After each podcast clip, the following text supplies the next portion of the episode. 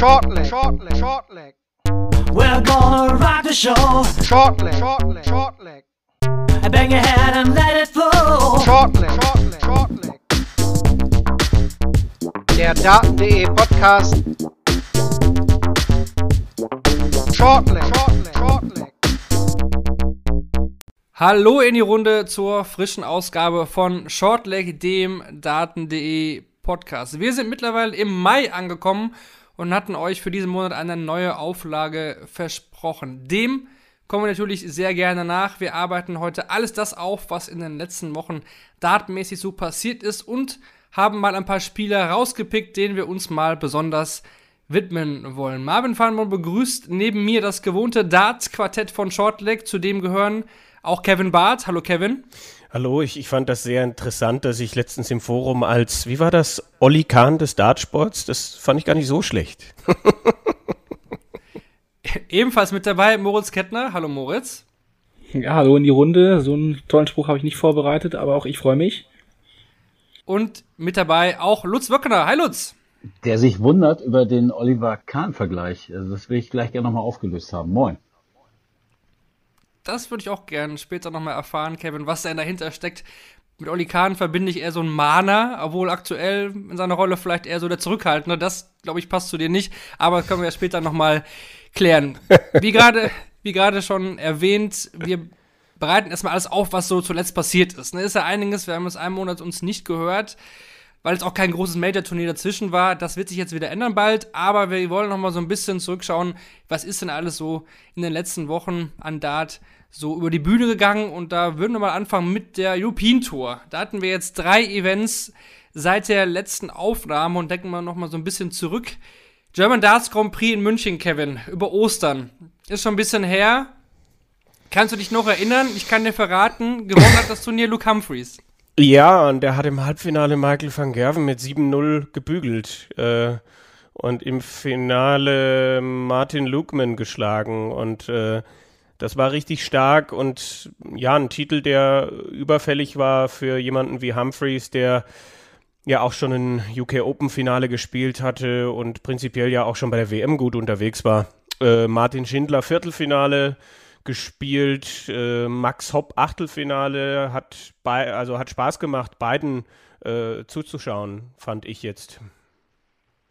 Also für mich wird das Turnier immer mit, mit zwei Dingen ähm, in Verbindung stehen. Das eine ist einfach Martin Schindler, also Martin Schindlers, äh, ich will nicht sagen Wiederauferstehung, aber war ja auch fast so um Ostern rum, glaube ich, aber ähm, das war seine Geburt so auf der, auf der European Tour Bühne, auch die Stimmung in der Halle. Ähm, also ich glaube, dieses Mentaltraining, was er intensiv nutzt äh, jetzt seit einigen Monaten. Ähm, er macht das schon länger, aber jetzt, glaube ich, hat das nochmal einen anderen Stellenwert bei ihm auch bekommen. Das war so für mich das erste Mal, dass, dass ich gesehen hatte, der hat richtig Bock da mittlerweile. Das hemmt nicht mehr. Er hat richtig Bock. Die Leute haben Bock auf ihn. Er kommt saugut an. Und ja, wir können ja vielleicht über das Sportliche, wenn wir gleich so durch die Turniere gehen, dann wird uns dieser Name Martin Schindler eh immer wieder entgegenkommen. Können wir gleich nochmal äh, en Detail drüber sprechen. Das zweite ist, dass ich seit München weiß, wie es bei Martin Lugman unterm Trikot aussieht. Das wollte ich sogar wirklich erwähnen. Das äh, hatte uns jemand auch geschrieben. Äh, das habe ich auch nicht gewusst. Also ich glaube, die meisten haben es nicht gewusst. Ähm, ich habe das auch nicht ganz auf dem Schirm. Zu der Walk-on-Musik von Martin Lukman, diese Band, die machen das wohl immer. Ja. Und äh, ich habe hab auch den Namen danach, der Band nicht Schirm. erfahren. Also das hat, kam auch irgendwie, ich glaube bei The Zone wurde es irgendwie mal aufgelöst, aber auch erst ein oder zwei European Tour Turniere später, wenn ich es richtig in Erinnerung habe, wusste ich auch nicht. Deswegen war ich sehr schockiert, als ich dann äh, die Bilder auf der Bühne sah und er äh, sich sich dieses dieses äh, diesen Move dann ähm, ja abgeguckt hat oder dann irgendwie auch auch mitgenommen hat, wie auch immer. Äh, war auf jeden Fall eine für mich ein etwas verstörender Moment. Ja, ich hatte zwischendurch auch Angst, dass er den Colin Lloyd macht. äh, wenn sich manche noch erinnern, Colin Lloyd hat der damals auf der Bühne dann ja das ganze T-Shirt ausgezogen. Hätte Martin Lukman das Turnier gewonnen, vielleicht hätte er das auch gemacht. Wir werden es nicht äh, erfahren. Er hat zumindest eben Martin Schindler gestoppt im Viertelfinale, wo man vielleicht dachte, ah, nach mhm. der 109 im Average gegen Ryan Searle, das war ja Weltklasse von Martin, da geht vielleicht mehr, äh, Moritz. Ebenfalls auch noch hängen geblieben von den Namen überraschend im Viertelfinale Keegan Brown, schon länger nicht mehr dort gewesen, und Wesley Plaisir. Ja, definitiv. Vor allem Keegan Brown erinnere ich mich halt noch zur WM-Corona-Zeiten. Da ging es ja auch viel um das Thema, äh, dass er viel fürs NHS und so weiter macht.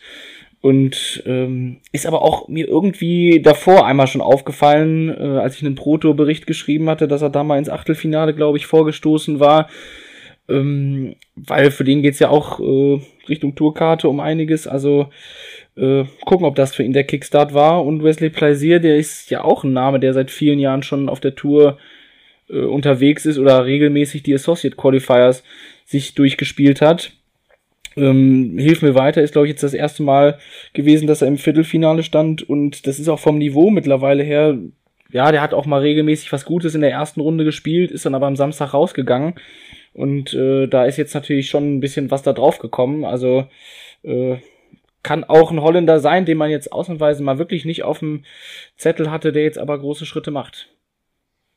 Gutes Timing auch gehabt, also ich glaube auch mal 6-5 das ein oder andere Mal. Entsprechend auch wirklich gute Finishes gespielt. Äh, Jacques Nielat hat da an dem Wochenende bei der PDC mitkommentiert. Da hätte ich viel um, um eine Nicht-Geo-Sperre gegeben, um das mal zu hören muss man auch aber sagen, leider aus traurigem Anlass. Ne? Das hatten wir ja auch noch nicht erwähnt, weil Nigel Pearson war ja eigentlich vorgesehen für das Turnier zu kommentieren. Ist ja leider überraschend, völlig, völlig überraschend gestorben. Kurz, äh, ja, war das am Freitag, glaube ich.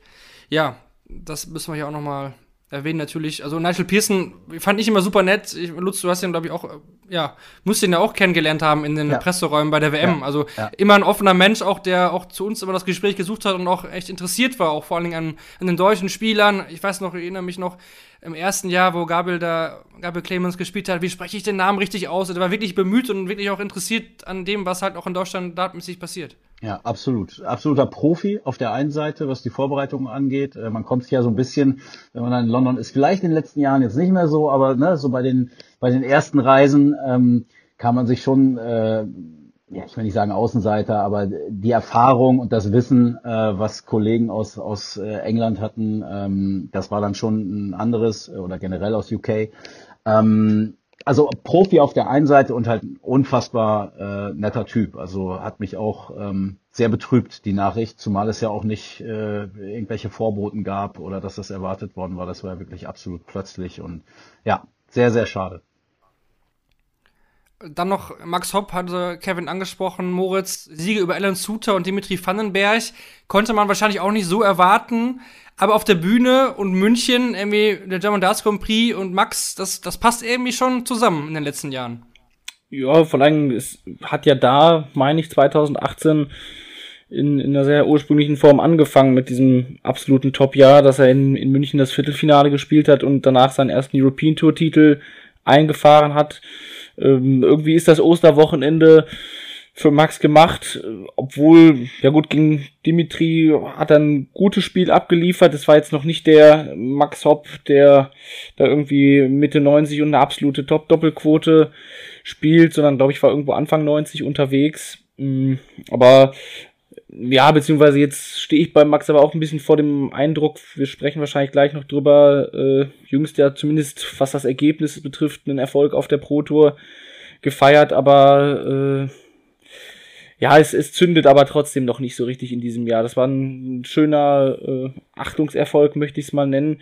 Mm, ist aber dennoch vom Niveau, was er spielt und insgesamt vom einfach das Gesamtpaket, das passt noch nicht. Es sind auch viele Averages auf der Tour, die wirklich unterdurchschnittlich sind und äh, ja, wo man sich ein bisschen fragen muss, wo das Jahr hingeht.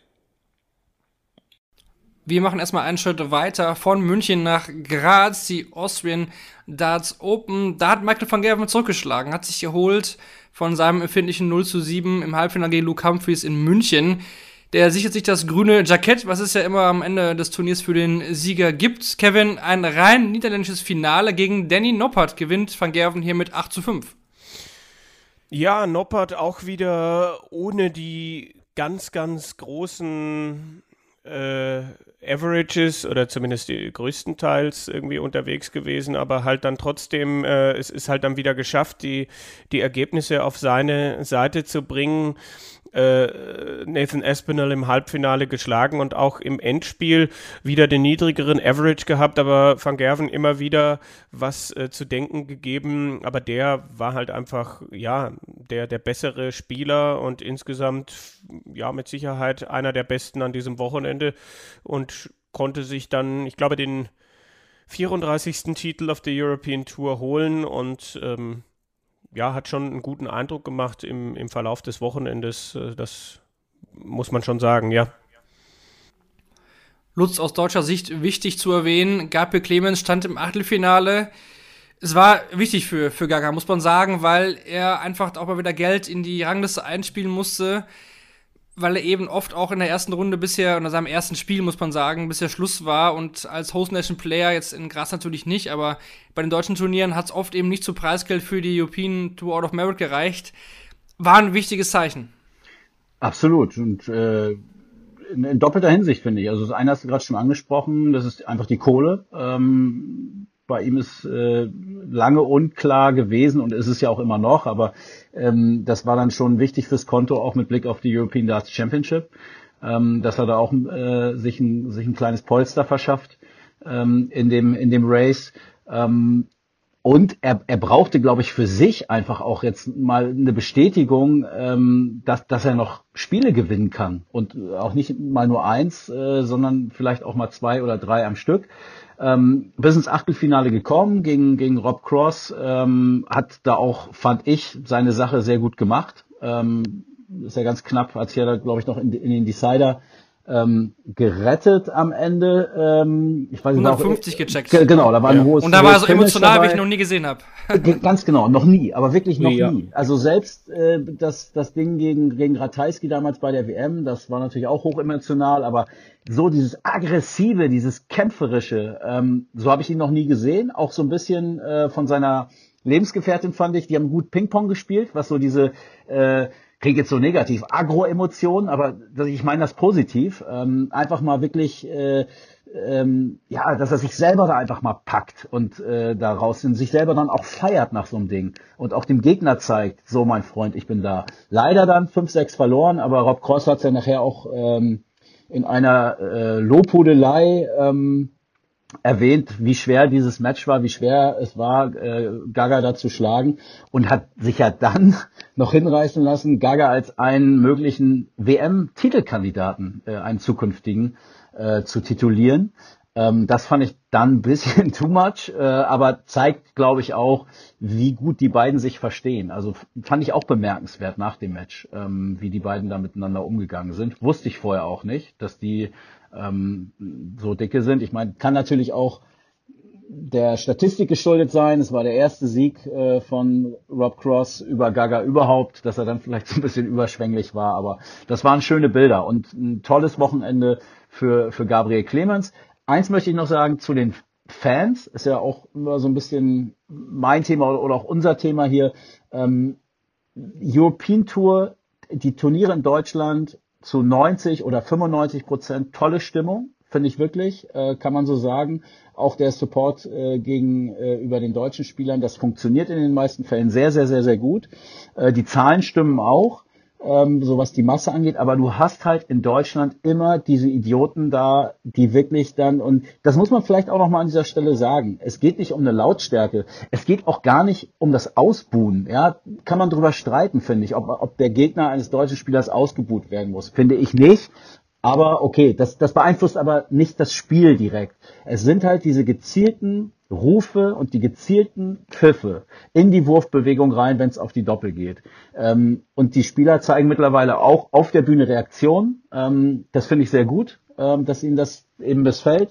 Und in Graz war es, fand ich, nicht so. Also ich bin gespannt, wenn es jetzt nach Prag geht, ob es wieder ähm, dann, äh, dann einen Unterschied äh, zu, zu spüren gibt.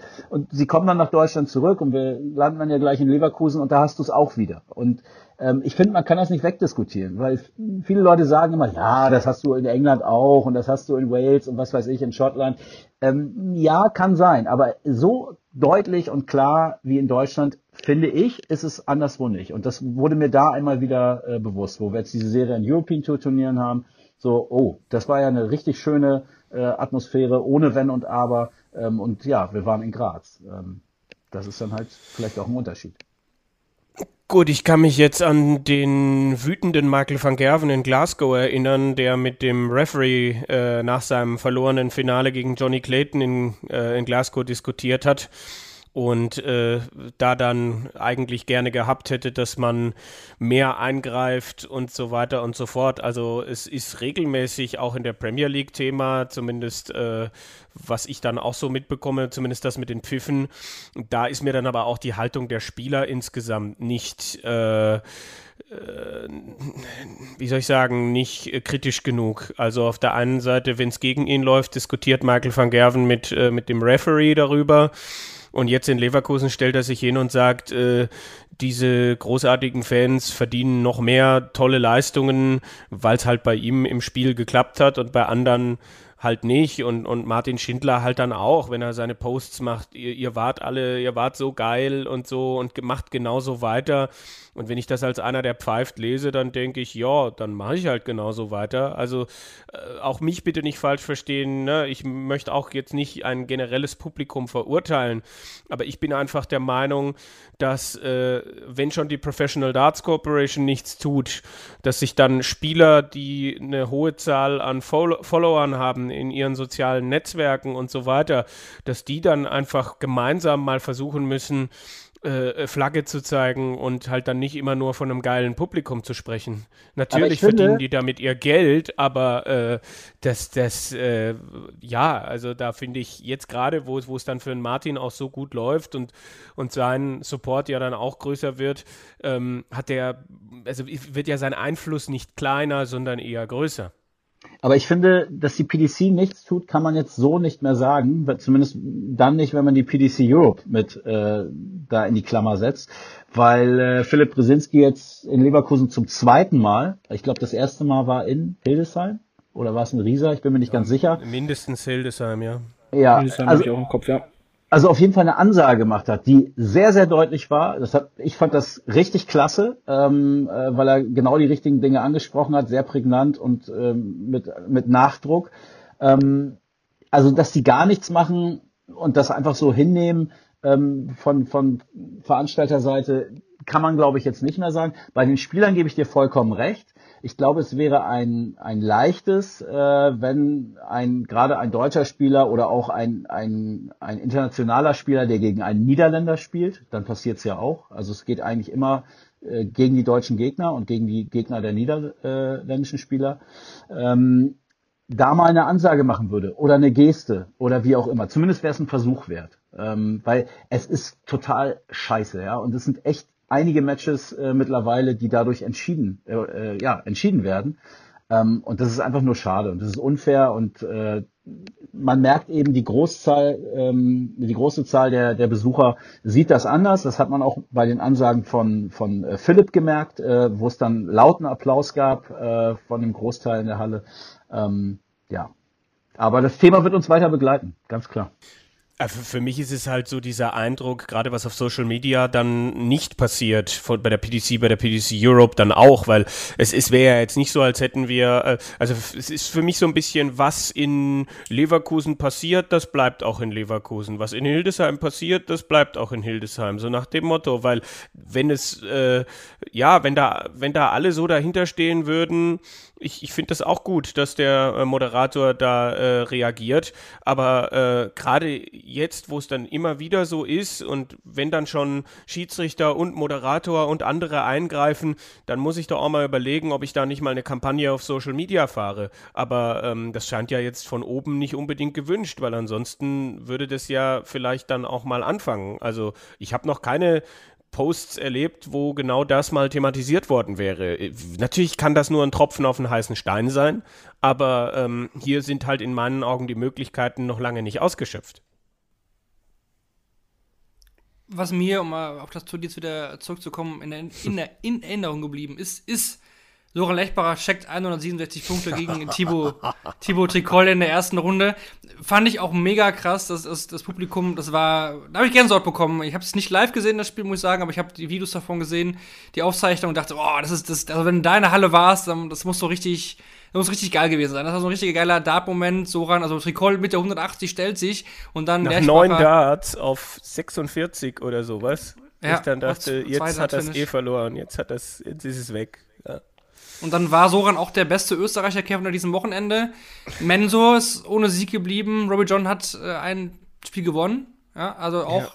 dann gegen Dick van Dijvenbode ausgeschieden am Samstag. Soran hat da Ryan Searle geschlagen und dann auch an Dick van Dijvenbode am äh, Sonntag dann im Achtelfinale gescheitert. Und äh, wir hatten Patrick Gosnack. Gewinnt 6 zu 4 gegen Ian White. Ich kannte ihn vorher nicht, hat mir vorher tatsächlich gar nichts gesagt. Ebenfalls noch mit dabei war Dietmar Burger, der hat 0 zu 6 verloren. Ebenso auch äh, Michael Rastowitz und Rainer Sturm mit geilem Spitznamen The Black Arrow. Das fand ich geil. 5 zu 6 gegen Brad Clayton auch fast gewonnen. Nochmal kurz aus Österreichs Sicht da, dein Fazit von den Austrian Darts Open. Ja, also bei Mensur, das passt natürlich irgendwie auch in die Formkurve rein und äh, dieses vor Publikum unbedingt gut spielen wollen, vor Heimpublikum und ja, er hat Matchstarts gehabt. Es war eine Niederlage, äh, ja, wo ich, wo ich jetzt wieder anfangen könnte aufzuzählen, was ich natürlich nicht tun werde, äh, an, an was mich das alles erinnert hat, äh, also an seinen früheren Spielen. Mm, Roby John, das, das war okay. Da war in der zweiten Runde gegen einen schwächelnden Dirk van Dövenbode auch mehr drin. Da haben die Doppel ein bisschen geklemmt. Aber vielleicht wollte auch er dieses Match gegen Soran in der dritten Runde zu sehr. Ja, Patrick Gosnack, das war in Ordnung. Und die anderen, ja, was soll Didi Burger machen, wenn er da in einen Gegner reinrennt, der ihm, ich glaube, 107 spielt? Bei Soran, da merkst du halt einfach, der ist das Gegenteil vielleicht von einem Gabriel Clemens, der sich ja als Rhythmusspieler bezeichnet. Sorans beste Matches, wenn ich mich so erinnere, in den letzten Jahren waren immer die, wenn er vorher jetzt nicht so den Rhythmus hatte. Wenn er ohne, also wenn er mit einer längeren Pause da reingestartet ist. WM gegen äh, Jamie Hughes oder Mervyn King, wo er da gute Spiele gemacht hat. Q-School, als es dann für ihn wieder um die Tourkarte ging und er gesagt hat, ich habe so lange nicht gespielt, ich war so motiviert, ich habe mich so gut gefühlt und für ihn ist, glaube ich, eher schwierig, dieses Woche für Woche und er hat dann ja auch über 18, 19 Stunden Reisen nach England gesprochen im Interview nach einem seiner Siege jetzt in Graz.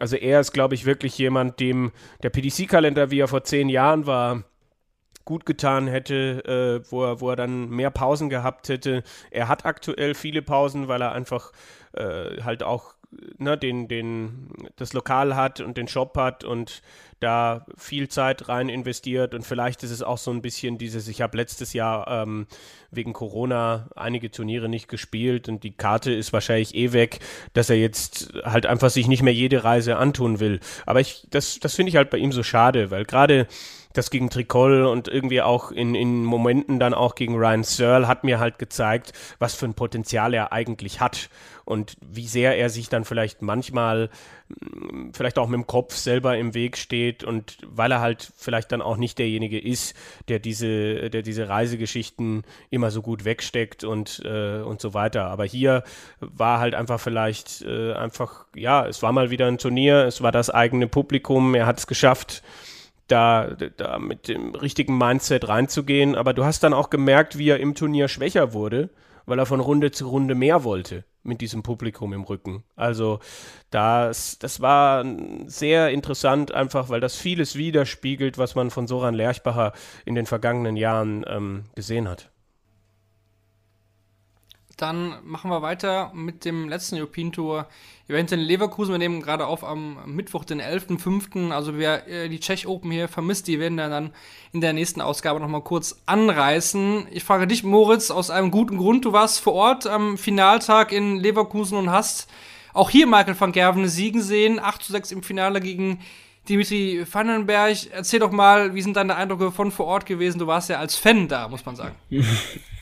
Ja, Eindrücke waren sehr schön, weil wir auch einen deutschen Starter am Finaltag dabei hatten mit Martin Schindler. Äh, Ich hatte ja gehofft, dass wir die Fan-Thematik äh, nicht so weit ausbauen, aber deswegen habe ich mich eben auch zurückgehalten. Da haben sich Kevin und Lutz schön die Bälle zugespielt. Das äh, lässt sich in unserer Runde aber nicht verhindern, dass wir darüber sprechen müssen. Und dann sind wir natürlich auch beim Freitag, wo das eben wieder vorgefallen ist. Dann schließe ich das aber mit genau damit, dass ich das auch so wahrgenommen habe. Äh, Anfang der Nachmittagssession von Philipp gleich die Ansage, ja, Martin spielt gleich, aber äh, lass das äh, Pfeifen sein, auch sehr eindringlich. Natürlich jetzt der Vorteil, es war gegen Vandenberg, der natürlich äh, mit der geografischen Nähe zu Belgien und äh, seiner Art allgemein die Sympathien des Publikums ja auch hatte, dass es sich da in Grenzen gehalten hat. Deswegen habe ich das auch insgesamt von der Stimmung als äh, sehr schön wahrgenommen. Äh, hat sich dann tatsächlich ein bisschen ruhig gehalten. Es war sehr viel Support für Martin und ja, um vielleicht auch da an die anderen Turniere anzuschließen. Ich erlebe das genauso wie Lutz, dass das schon ein bisschen Bühnenspieler Martin Schindler mittlerweile ist. Also bisschen schade. Ich hatte immer so den ersten Dart im Blick, wie oft der in der Triple 20 gelandet ist. Da war fast mehr drin, aber wenn natürlich ein Vandenberg 105 spielt, ist das schwierig dazwischen zu kommen. Aber da war trotzdem sehr gute Stimmung in der Bude. Hinten raus dann Michael van Gerven als Turniersieger und ich muss ehrlich sagen, ab dem Achtelfinale äh, der Engl Engländer wird sagen, war Certainty, dass er es macht, musste dann aber die Matchstarts überlegen gegen Van Dolvenbode. Das äh, war dann doch ein bisschen überraschend und hinten raus absolute Powerleistung. Das war wenn es nicht schon in Graz äh, gewissermaßen passiert ist. Aber auch da war ja eher ein durchschnittliches äh, Halbfinale und auch, äh, ich glaube, ein schwächerer Noppert im Finale, der ihn noch kitzeln konnte. Dann war das doch jetzt hier äh, eine ganz andere Qualität nochmal wieder von Van Gerven. Also das war auch jetzt Back-to-Back -back wieder die European Tour Titel einzuheimsen. War sein dritter, äh, ich mich gerade, nee, war sein dritter in diesem Jahr schon.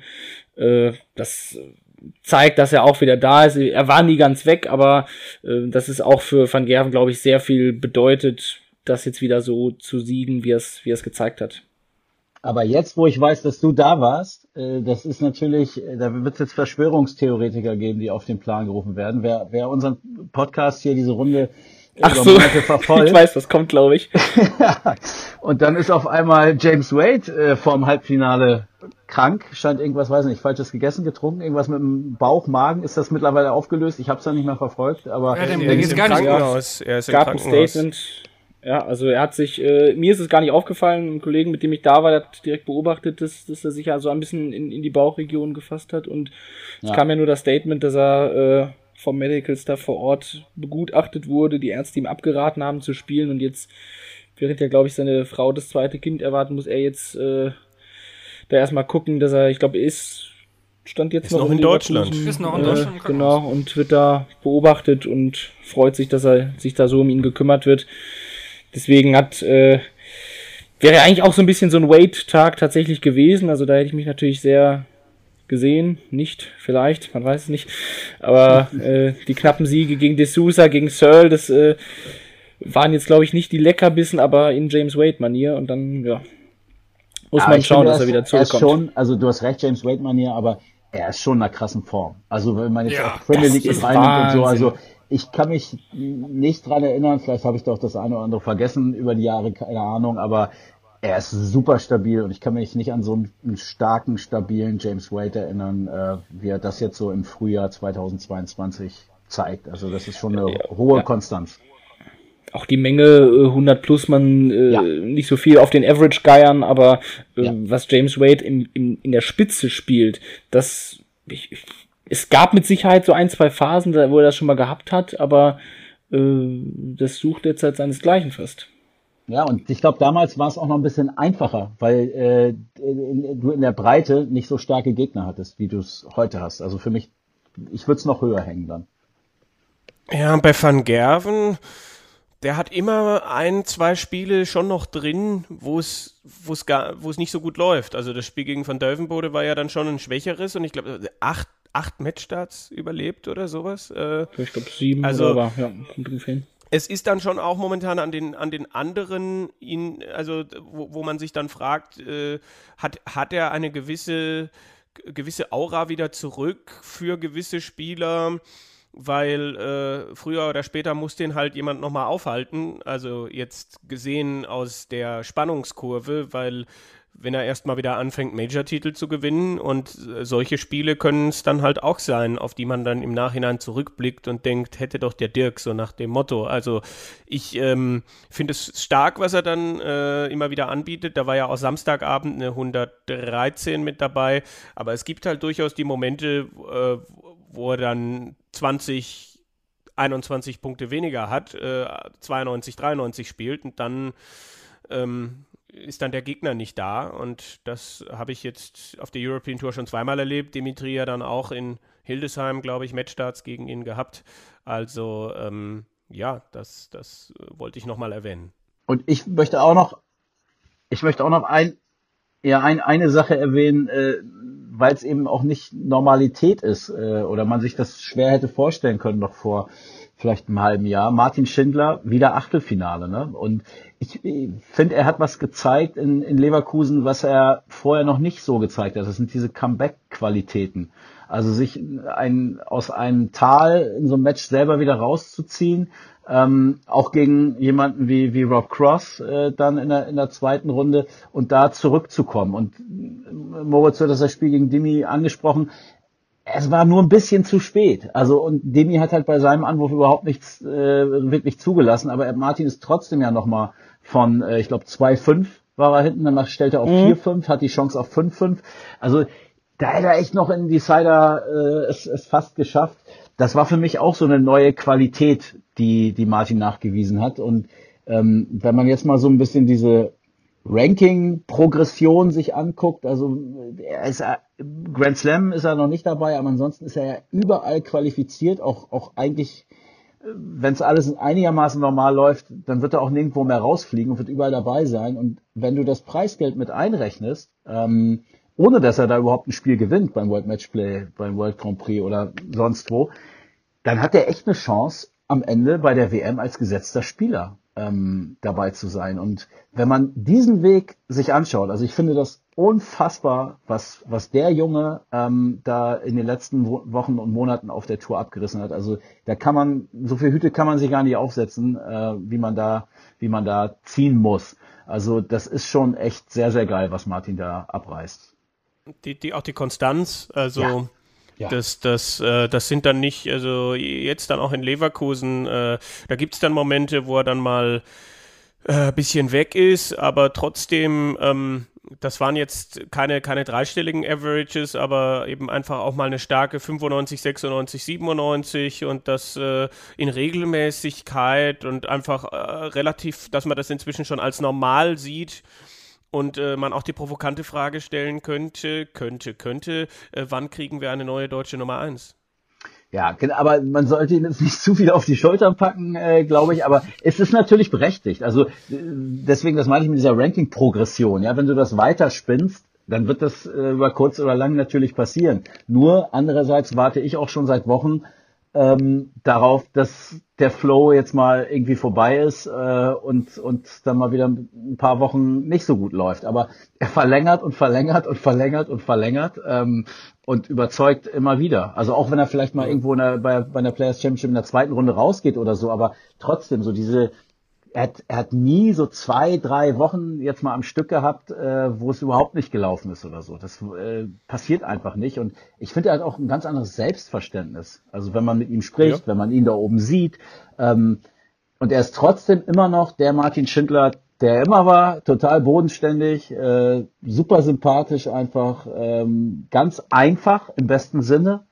Ähm, da muss man keine Angst haben, äh, dass dass er da irgendwie abheben könnte. Und ich, ich also ich kann mich nur wiederholen. Ich finde es sensationell, was der mit, mit der Vorgeschichte auch Tourkarte verloren. So müssen wir jetzt nicht alles nochmal wieder äh, nacherzählen, aber ist schon geil. Also und mal gucken, was da noch passiert dieses Jahr. Bin ich sehr, sehr gespannt.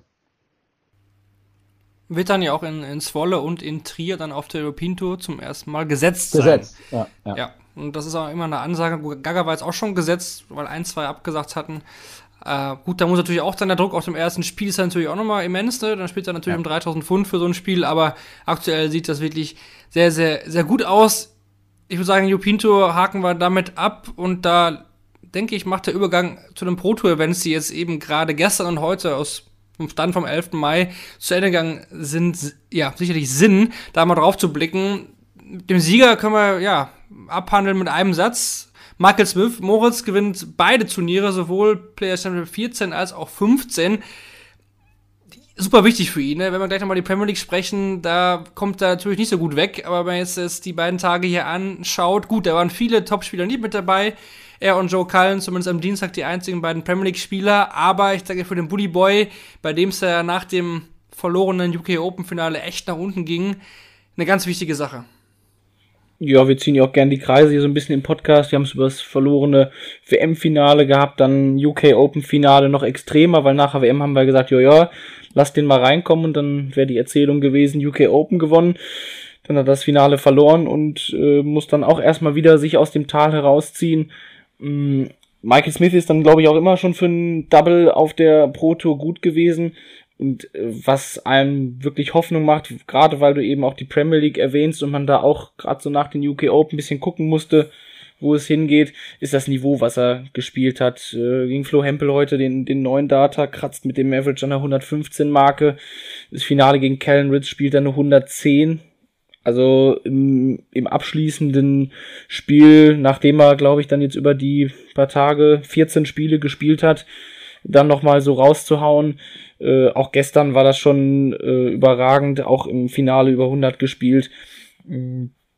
Also ich, ich, man wird es ihm ja aus unserer Runde sowieso immer wünschen, dass es äh, irgendwann klappt und er, er schafft es auch tatsächlich ja irgendwie immer und dafür ist er zu talentiert, dass es äh, es werden immer auch Titel für ihn herausspringen und äh, wollen wir mal sehen, wie das dann auf die Bühne transportiert, weil äh, manchmal hat man es auch, dann, ich glaube, Joe Cullen hatte auch in diesem Jahr schon Pro-Tour-Phasen, wo er sehr stark unterwegs war und äh, dann geht man zwei Donnerstagabenden in der Premier League früh raus ähm, aber Smith im Flow, warum soll der jetzt nicht auch noch ein bisschen Comeback zeigen? Es wird natürlich in der Premier League jetzt sehr, sehr schwierig, äh, da noch irgendwas machen zu wollen, aber es könnte ein Startschuss sein, auf jeden Fall. Also ja, äh, mich beeindruckt es halt überhaupt nicht. Also weil es halt Floor ist. Also weil es halt einfach Michael Smith ist und weil es einfach die Kurve ist, die man seit Jahren bei ihm sieht und verfolgt. Und äh, ich rechne mit keinen großen Sprüngen in der Premier League. Ich, äh, ja, also ich, ich glaube halt einfach, das ist, ist einfach auch eine Umgebung der Floor, wo er sich dann wohlfühlt und dann gewinnt er das erste Turnier und dann kriegt er Selbstvertrauen und dann schafft er es im zweiten Turnier, das dann zu bestätigen und nicht wie andere in der ersten Runde rauszugehen und dann immer mehr hm, kommt da dann oben drauf und das, das sind äh, Environments, die er gewohnt ist und ja, es ist ja auch nicht das erste Mal, dass er Back-to-Back -back gewinnt. Also ich, es klingt so harsh, wenn ich sage, ich bin nicht beeindruckt, aber es, ja, es, es, es ist halt nur die Pro Tour. Also sonst würden wir einfach äh, viel mehr 110 plus Averages im TV sehen und äh, also nicht nur von ihm, sondern auch von anderen. Ähm, und es gibt halt ein Floor Game und ein Game auf der Bühne und äh, da gab es mir einfach schon zu viele Vorgeschichten, als dass ich jetzt davon ausgehen könnte, dass ihm das jetzt den entscheidenden Kick gibt. Es fühlt sich aber für mich so ein bisschen, die letzten beiden Premier League Abende fand ich, äh, war es mir wieder besser. Also dieses Loch UK Open, das war zweifelsohne da. Da hat er auch in der Premier League äh, teilweise unter 90 gespielt. Haben wir dieses Jahr sowieso, glaube ich, verhältnismäßig oft dabei. Ja, ja. Äh, das muss man ja auch mal sagen. Aber die letzten beiden Abende waren gut. Aber ich gebe dir ein bisschen recht, man äh, weiß, was man bekommt, weil, wie ich schon sagte, dafür ist er zu talentiert. Da drehen wir uns ja auch hier in der Runde gerne im Kreis drüber. Ähm, aber es ist so ein bisschen wie jetzt auch, wenn man über Van Gerven spricht, wie gesagt, wenn, wenn dem was hingeworfen wird, weil er mal doch einen etwas schlechteren Tag hat, dann packt er halt jetzt aktuell zu und kommt dann mit den großen Averages um die Ecke und äh, Michael Smith muss auf diesen Moment einfach warten und ja, wird dann im Zweifel es nicht machen. Aber äh, ich, ich äh, hoffe für ihn, dass es in die Richtung geht. Erstmalig Finale für John O'Shea, dem ehemaligen World Masters-Sieger, auch neuer Tourcard-Inhaber, sicherlich auch überraschend. Im Player Championship 14, Moritz hat schon erwähnt, im Player Championship 15 war Kenan Riss der Finalgegner vom Bully Boy, der auch noch einen neuen Data geworfen hat, jetzt hier am Player Championship 15 im Viertelfinale gegen Florian Hempel, der das beste deutschsprachige Ergebnis an diesen beiden Tagen in Wigan eingefahren hat. Wichtig natürlich auch für den Flo, dass er da jetzt auch nochmal vor Prag, wo er auch am Start sein wird, nochmal ein gutes Ergebnis eingefahren hat. 3000 Pfund, wichtig. Und auch Max Hopp mit zwei sehr ordentlichen Tagen. Lutz einmal im Achtelfinale, dann heute nochmal in Runde drei. Hempel und Hopp sind beide jetzt so wieder ein bisschen in Contention. Also die sind schon wieder dran an der Quali für die WM über die Pro Tour. War auf jeden Fall sehr wichtig, jetzt da ungefähr nach der Hälfte der Players Championships da auch wieder ranzukommen an diese magische Grenze, wo am Ende dann eben auch ja da entschieden wird, behalte ich die Tourkarte im, ja, im Fall von Max Hopp und bei Florian Hempel, welche Ausgangsposition kann ich mir für die nächsten Jahre schaffen? Absolut, das ist eigentlich äh, ja, alles richtig zusammengefasst. Also ähm, ich glaube, bei Flo Hempel war es extrem wichtig, weil der schon, glaube ich, sehr, sehr gefrustet war, weil er einfach viel mehr von sich erwartet. Und äh, wenn man jetzt mal ähm, auf die Players Championship, was war es? 14, ne? Ähm, die letzte, ähm, jetzt wo wir aufzeichnen. Äh, auf, Fünf, 15, 15 ist doch war dann. am 15. Äh, Mittwoch. Ja. dann ist es 15. Ähm, da kann er ja rausgehen. Schon in seinem ersten Match gegen Joe Mernon liegt 2-5 hinten und hatte dann auch äh, echt gut zu kämpfen, äh, das, das noch abzuwehren und sich mit 6 zu 5 am Ende durchzusetzen. Also manchmal sind es dann auch wirklich Kleinigkeiten, weil danach ist er ja ähm, relativ souverän. Ähm, gegen Mernon hat er, glaube ich, unter, unter 90 auch gespielt, äh, Average.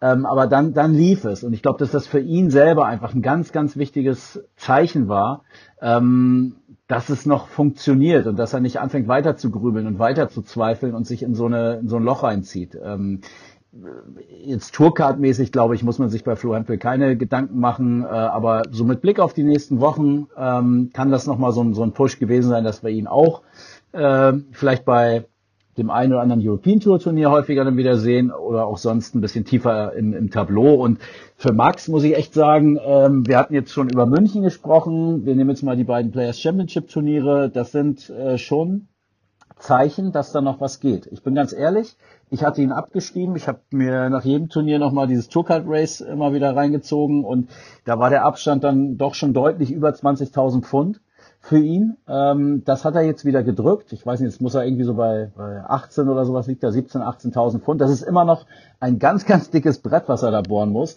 Aber umso wichtiger, dass er sich für die WM qualifiziert, umso wichtiger, dass er sich für die Players Championship Finals äh, qualifiziert. Ähm, vielleicht schafft das irgendwie noch, äh, weiß nicht, äh, European Championship da irgendwie, äh, keine Ahnung. Ja, das ist unrealistisch, wenn man nur eine von wahrscheinlich, neun. Äh, ja, ja, wahrscheinlich wird es das nicht werden, aber dann braucht er eben auf der Pro Tour beim Players Championship braucht er mal wieder ein Achtelfinale, vielleicht sogar mal ein Halbfinale oder so. Er, er muss diese äh, Highlights setzen und das hatte ich ihm überhaupt nicht mehr zugetraut. Er hat äh, das jetzt gezeigt, dass er das kann. Klar war das jetzt nicht die stärkste Besetzung, ähm, aber trotzdem muss man das auch erstmal nutzen äh, und sich da sich da durchkämpfen und ähm, ich finde, die Prognose ist immer noch sehr, sehr düster, äh, was die Tourcard angeht, aber ich halte es nicht mehr für ausgeschlossen. Und ja, so ehrlich bin ich, ich hatte ihn da schon abgeschrieben. Ich hätte ihm das wirklich nicht mehr zugetraut, auch wenn wir noch früh in der Saison waren, aber ähm, da gab es einfach keinen Anlass daran zu glauben. Und das ist jetzt da. Und äh, wenn er immer an sich geglaubt hat, umso besser. Ähm, soll er alle Leute, inklusive meiner Person, eines Besseren belehren. Und das wäre auch eine stramme Leistung, sich da nochmal rauszukämpfen. Ich glaube, spätestens München war für ihn ein Zeichen, dass es, äh, dass es wieder in die richtige Richtung geht, ne? Und dann einfach, äh, jetzt als ich am Montag die European Tour Quali gesehen habe, habe ich gedacht, puh, das war auch nicht gut. Aber dann gestern das Achtelfinale und einfach heute auch, äh, also in Anführungsstrichen heute, so aus Sicht unserer Aufzeichnung, ähm, die, die, dass du dann einen Ross Smith, der, der 105 spielt, dass er den äh, geschlagen hat und, und dann auch äh, war 2-5 hinten gegen äh, Nils Sonnefeld und checkt dann 142 und 145, einfach auch die Art und Weise. Äh, es sind immer noch, also für meinen Geschmack dann auch ein paar Spiele zu viel unter 90 dabei. Das war dann in der dritten Runde das Ding, dass er dann 3-6 gegen Mario van den Bochade verloren hat. Ähm, da wäre auch noch ein bisschen mehr gegangen, aber ähm, es, es häufen sich für mich jetzt auch die Signale, dass es wieder in die richtige Richtung geht. Also ich kann jetzt nicht mehr sagen, es sind mehr schlechte Leistungen als gute Leistungen. Also ich finde schon, dass es in die richtige Richtung geht. Ähm, und wenn sich dann ein Martin wird sich äh, für die WM direkt qualifizieren, ein Gaga, äh, vielleicht auch ein Flo Hempel und dann, ich meine, ob, ob sie Ricardo Pietreczko nochmal die Super League spielen lassen, das wage ich zu bezweifeln, nachdem er da zweimal ausgestiegen ist. Also dieses, diese Möglichkeit gäbe es für Max ja auch noch. Ja, auch den wird er spielen können. Das glaube ich schon. Also ich meine, er ist ja regelmäßig jetzt und deutlich regelmäßiger als andere äh, in diesem oder in den letzten Jahren äh, ist er äh, bei den Players Championship Turnieren dabei und also das würde mich wundern, wenn man die die alten äh, Ergebnisse rausholt von von vor ein paar Jahren und sagt, äh, deswegen kannst du hier nicht mitspielen, glaube ich nicht. Ja. Fände fänd ich auch nicht gut. So, so verwundert wäre ich dann jetzt nicht. Aber Nee. kann man ja andere Meinung haben. Na, Aber das, das, das führt mir jetzt, falls jetzt noch irgendwas zu den Proto-Events sagen will, ich sag mal, wir haben die wichtigsten Sachen da schon genannt, wir wollen uns auch nicht zu sehr ins Detail gehen. Das führt mich aber zu einer Sache noch, weil wir jetzt auch wieder über PDC Europe, Qualifikation und so weiter reden. Wir hatten ja jetzt vor zwei Wochen so ein, so ein Monster-Wochenende, was an Qualifiern angeht, oder vor drei Wochen ist es schon. Wir hatten da äh, acht Qualifier verteilt auf äh, drei Tage. Ja, wir hatten Lukas Wenig, der sich in allen äh, Host Nation Qualifiern durchgesetzt hat. Und dann hatten wir am Sonntag das Mammutprogramm von insgesamt vier SO2 äh, Qualified hintereinander an einem Tag gespielt. Das ging dann am Sonntag mal eben von 10 Uhr morgens bis abends um, ich glaube, ja, 11 Uhr, 10 Uhr abends war es auf jeden Fall. Äh, Dr. Howard war da auch sehr stark. René Adams konnte sich qualifizieren und Franz Rötsch sowie zweimal der Schweizer Stefan Belmont. Aber der andere Punkt, der, den ich viel wichtiger finde, die PDC Europe hatte dann ja die Idee, weil es jetzt ja öfter schon vorgekommen ist, dass man kurzfristige Absagen kann auf der European Tour. Wir spielen so ein Playoff aus. Ne? Die Halbfinalverlierer spielen nochmal gegeneinander und der Sieger davon wäre der erste Nachrücker und der Verlierer davon wäre der zweite Nachrücker. Die Idee fand ich super. Ich finde auch generell super, dass sie diese Host Nation Qualifier zusammenlegen, damit einfach mal alle da nicht weit reisen müssen, zehnmal pro Jahr, sondern wirklich an zwei, drei Wochenenden geballt spielen kann. Ich glaube, da sind sich auch alle einig. Aber, Kevin, wie kann es denn dann sein, dass diese Sache mit den Playoffs, dass die nicht mit der PDC abgesprochen ist? Dann kommt man jetzt am Donnerstag die Auslosung raus von Leverkusen und sieht ja schon wieder so ein Freilos. Karasettner-Check hat mal wieder Glück gehabt, muss man sagen, zum zweiten Mal. Der hat viel Glück dieses Jahr. Ja, und da frage ich mich, wie, wie kann das denn sein, diese Idee, die echt die ich gut fand, die ich super fand, dass das mit den Regeln der PDC, und das war bei uns im Forum ja auch schon thematisiert, dass das eigentlich gar nicht damit vereinbar ist und dass die Deutschen da jetzt unnötigerweise zig Qualifier, äh, zig Playoffs gespielt haben. Die Qualifier machen natürlich Sinn, die Playoffs aber total nichtig sind. Also Daniel Klose, Fabian Schmutzler hat auch geschrieben auf Instagram, ja, schade, wird dann wohl doch nichts mit dem Nachrücken. Die wären ja wirklich nachgerückt, die Plätze waren ja wirklich frei, Daniel Klose hätte spielen können. Kannst du das erklären? Wie, dieser, war das ein Alleingang? Was glaubst du? Ja, also ich meine, das Regelwerk der PDC kommt ja dann äh, irgendwie im Januar, Februar. Und dann muss man halt einfach sagen, muss ich dieses Regelwerk lesen und dann muss ich aufgrund dieses Regelwerks die Entscheidungen treffen. Und das Regelwerk sagt ganz klar, dass das, was die PDC Europe da gemacht hat, nicht möglich ist, laut den Regeln der Professional Darts Corporation. Und ja, jetzt ist natürlich die Frage, gab es da Gespräche und hat da jemand gesagt, äh, kriegen wir bestimmt hin, macht mal. Ähm, und dann hat man aber hinterher zurückgerudert. Das würde ich auch der PDC zutrauen. Da haben wir, haben wir ja auch rund um die WM gemerkt, dass das mit Kommunikationsstrategien und Dingen, die, die gemacht worden sind, dass, dass es damit auch nicht so weit her war. Aber viel wahrscheinlicher ist, dass ja, dass, dass, sich die, dass sich die PDC Europe da einfach äh, verpokert hat. Also das ist eine Geschichte, die eigentlich nicht passieren darf, wenn du eine Tochterfirma bist äh, und, und da halt dann auch man meinen könnte, dass da ein paar fähige Leute dabei sind, die, die dann irgendwie sich mit den Regeln beschäftigen. Aber wir wissen ja auch, dass, dass ein paar, paar Leute inzwischen bei der PDC Europe nicht mehr dabei sind, die in solchen Momenten vielleicht gesagt hätten, hier, das geht nicht nach den Regeln. Also ähm, da rächt sich dann vielleicht ist halt auch, dass man sich von ein paar arrivierten Kräften in den vergangenen Jahren getrennt hat.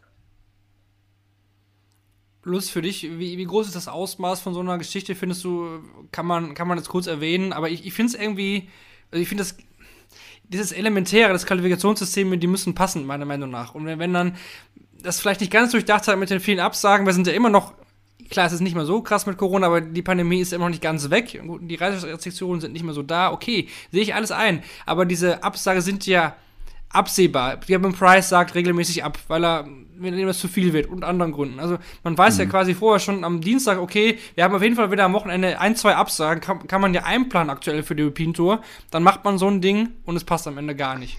Ja, ähm, so wie du es geschildert hast, äh, glaube ich, ist es eindeutig, das ist amateurhaft, äh, das äh, darf nicht passieren. Nichtsdestotrotz finde ich, äh, sollte man dann die beteiligten äh, Personen oder die Organisation dann befragen, wenn man da eine Antwort haben möchte. Vielleicht gibt es da auch irgendeinen triftigen Grund oder äh, irgendwas. Ich meine, die haben auch im Moment, auch da will ich jetzt nicht zu sehr ins Detail gehen, aber die haben auch einige Todesfälle äh, gehabt. Die haben nicht nur Leute sich von Leuten getrennt, beruflich, sondern da sind auch einige Leute, ähm, die wirklich lange dabei waren und die tragende Säulen sind, sind verstorben. Ähm, die haben im Moment ziemlich krasse Probleme, glaube ich. Und äh, wenn sowas dann am Ende ursächlich dafür ist, äh, dass da sowas mal nicht weitergegeben wird oder irgendwo eine, eine, eine, Meldekette äh, hängt äh, oder gestoppt wurde, dann glaube ich, kann man das alles nachvollziehen. Aber solange man das nicht weiß, ähm, finde ich es schwer, ähm, das jetzt irgendwie zu bewerten.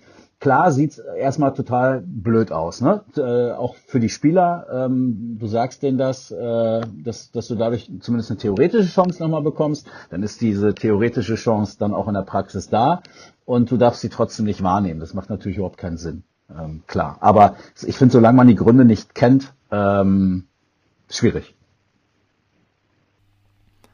Dann schließen wir doch den Part ab und gehen Darf ich das unterbinden? Ich habe Ja, noch eine Honorable? Mention. Ich habe noch eine Ja. Honorable Mention für Sebastian Białecki, wo wir gerade das Thema der European Tour Qualifier hatten, weil er hat Ende April, äh, möchte ich mal erwähnen, drei von vier der Eastern Europe Qualifier gewonnen. Und äh, um wieder mal einen Bogen zu spannen zu unserer UK Open Folge, der hat ja damals, weil er die UK Open so geil gespielt hat, an fünf European Tour Qualifier nicht teilnehmen können. Und dann frage ich mich natürlich äh, so preisgeldtechnisch, European Tour, European Championship, äh, wollte das einfach nur kurz untergebracht haben, äh, was auch für den Jungen möglich gewesen wäre. Äh, wenn sowas nicht beisammen liegt, klar kann man äh, manchmal nicht verhindern. Das eine ist TV-Turnier, das andere ist Quali-Turnier Osteuropa für die European Tour. Mm, aber äh, schade für ihn, um das äh, mal in diese European Tour-Thematik noch einzupflegen. Ja, das kann man immer festhalten, dass da Sebastian Bielewski und auch Karel Sedlacek in diesem Bereich aktuell ja auf den Spuren von Christopher Treiske sind vor ein paar Jahren. Die dominieren die Qualifier auf jeden Fall und teilen die sich so ein bisschen untereinander auf.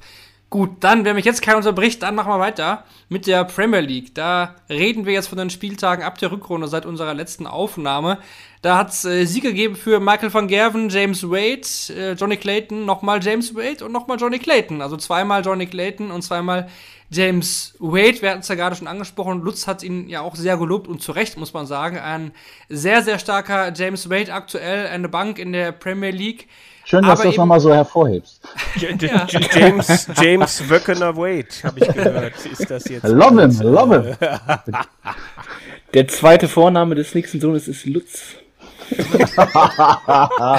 Und, und ihr könnt es leider, leider nicht sehen, weil es ja ein Podcast ist, aber der Lust, der sitzt hier vor uns mit einem James Wade Fan-T-Shirt. Aber das traut er sich nicht zu zeigen. Deswegen macht er nur Podcast.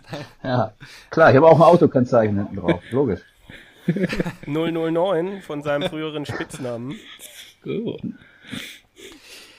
Genau, also James Wade wirklich sehr, sehr stark unterwegs. Das gilt eben auch für Michael van Gerven und Johnny Clayton. Diese drei Spieler, Kevin, dominieren, muss man sagen, die Premier League, weil eben auch Spieler wie Gavin Price, wie Peter Wright richtig zu knabbern haben, überhaupt nicht reinkommen mehr seit Wochen, muss man sagen. Wright kam ja sehr gut rein mit dem Sieg im ersten Spieltag. Danach kam aber echt nicht mehr allzu viel. Michael Smith, Gary Anderson sind sowieso abgeschlagen, muss man sagen. Joe Calm, ja, auch jetzt zuletzt wieder vier Niederlagen in den ersten Spielen.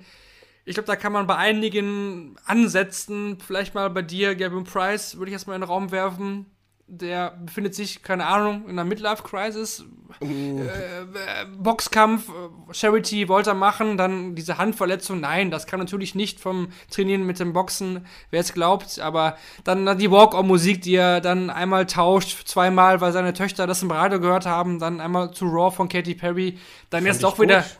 dann ist doch wieder nicht was, was geht da im Kopf aktuell vor? Wie viele Baustellen sind da auf? Weil die Leistungen sind ja aktuell nicht eines Gavin Price entsprechend, wie wir ihn kennen zuletzt. Ja, ich glaube, das mit der Hand kann dich dann schon hemmen, wenn sich diese Dinge anders anfühlen und so weiter.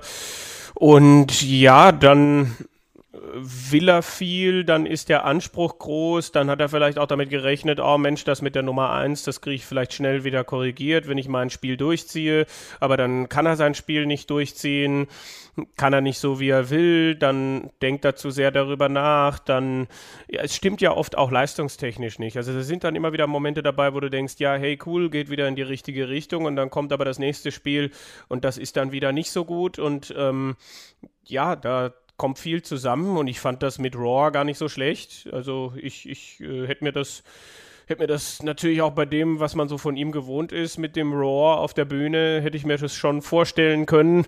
Aber natürlich macht er da irgendwie gewisse Nebenschau Nebenkriegsschauplätze auf, wenn er dann äh, das dann wieder zurück ändert und das zeigt ja dann auch, über was er, da hast du natürlich recht, das zeigt natürlich auch, über was er dann gerade alles nachdenkt weil äh, wenn ich es dann wieder zurückändere, ist es ja meine eigene Entscheidung und dann glaube ich ja, dass mir das irgendwie etwas gibt oder nicht gibt. Und ein Gervin Price, der voll in, in seinem Flow ist, den interessiert das alles nicht dann. Ich jetzt vielleicht persönlicher Eindruck auch aus Leverkusen oder äh, Spiel gegen Espinel eigentlich geführt, hat er in der Tasche im Achtelfinale und äh, er wirkt in manchen Momenten ein bisschen, ich will nicht sagen abwesend, aber er hat dann auch so sich ein, zwei Mal zum Publikum umgedreht, ein paar Sachen gesagt und wo ich mir dachte, das ist doch jetzt genau der Moment, wo du im Tunnel sein musst. Äh, greifst du jetzt dieses Spiel äh, und dann gehst du ins Viertelfinale durch und da war ich ein bisschen irritiert auch, wie er da so zum Ende hin das Spiel aus der Hand gibt, dass das auch nicht sehr fokussiert wirkt.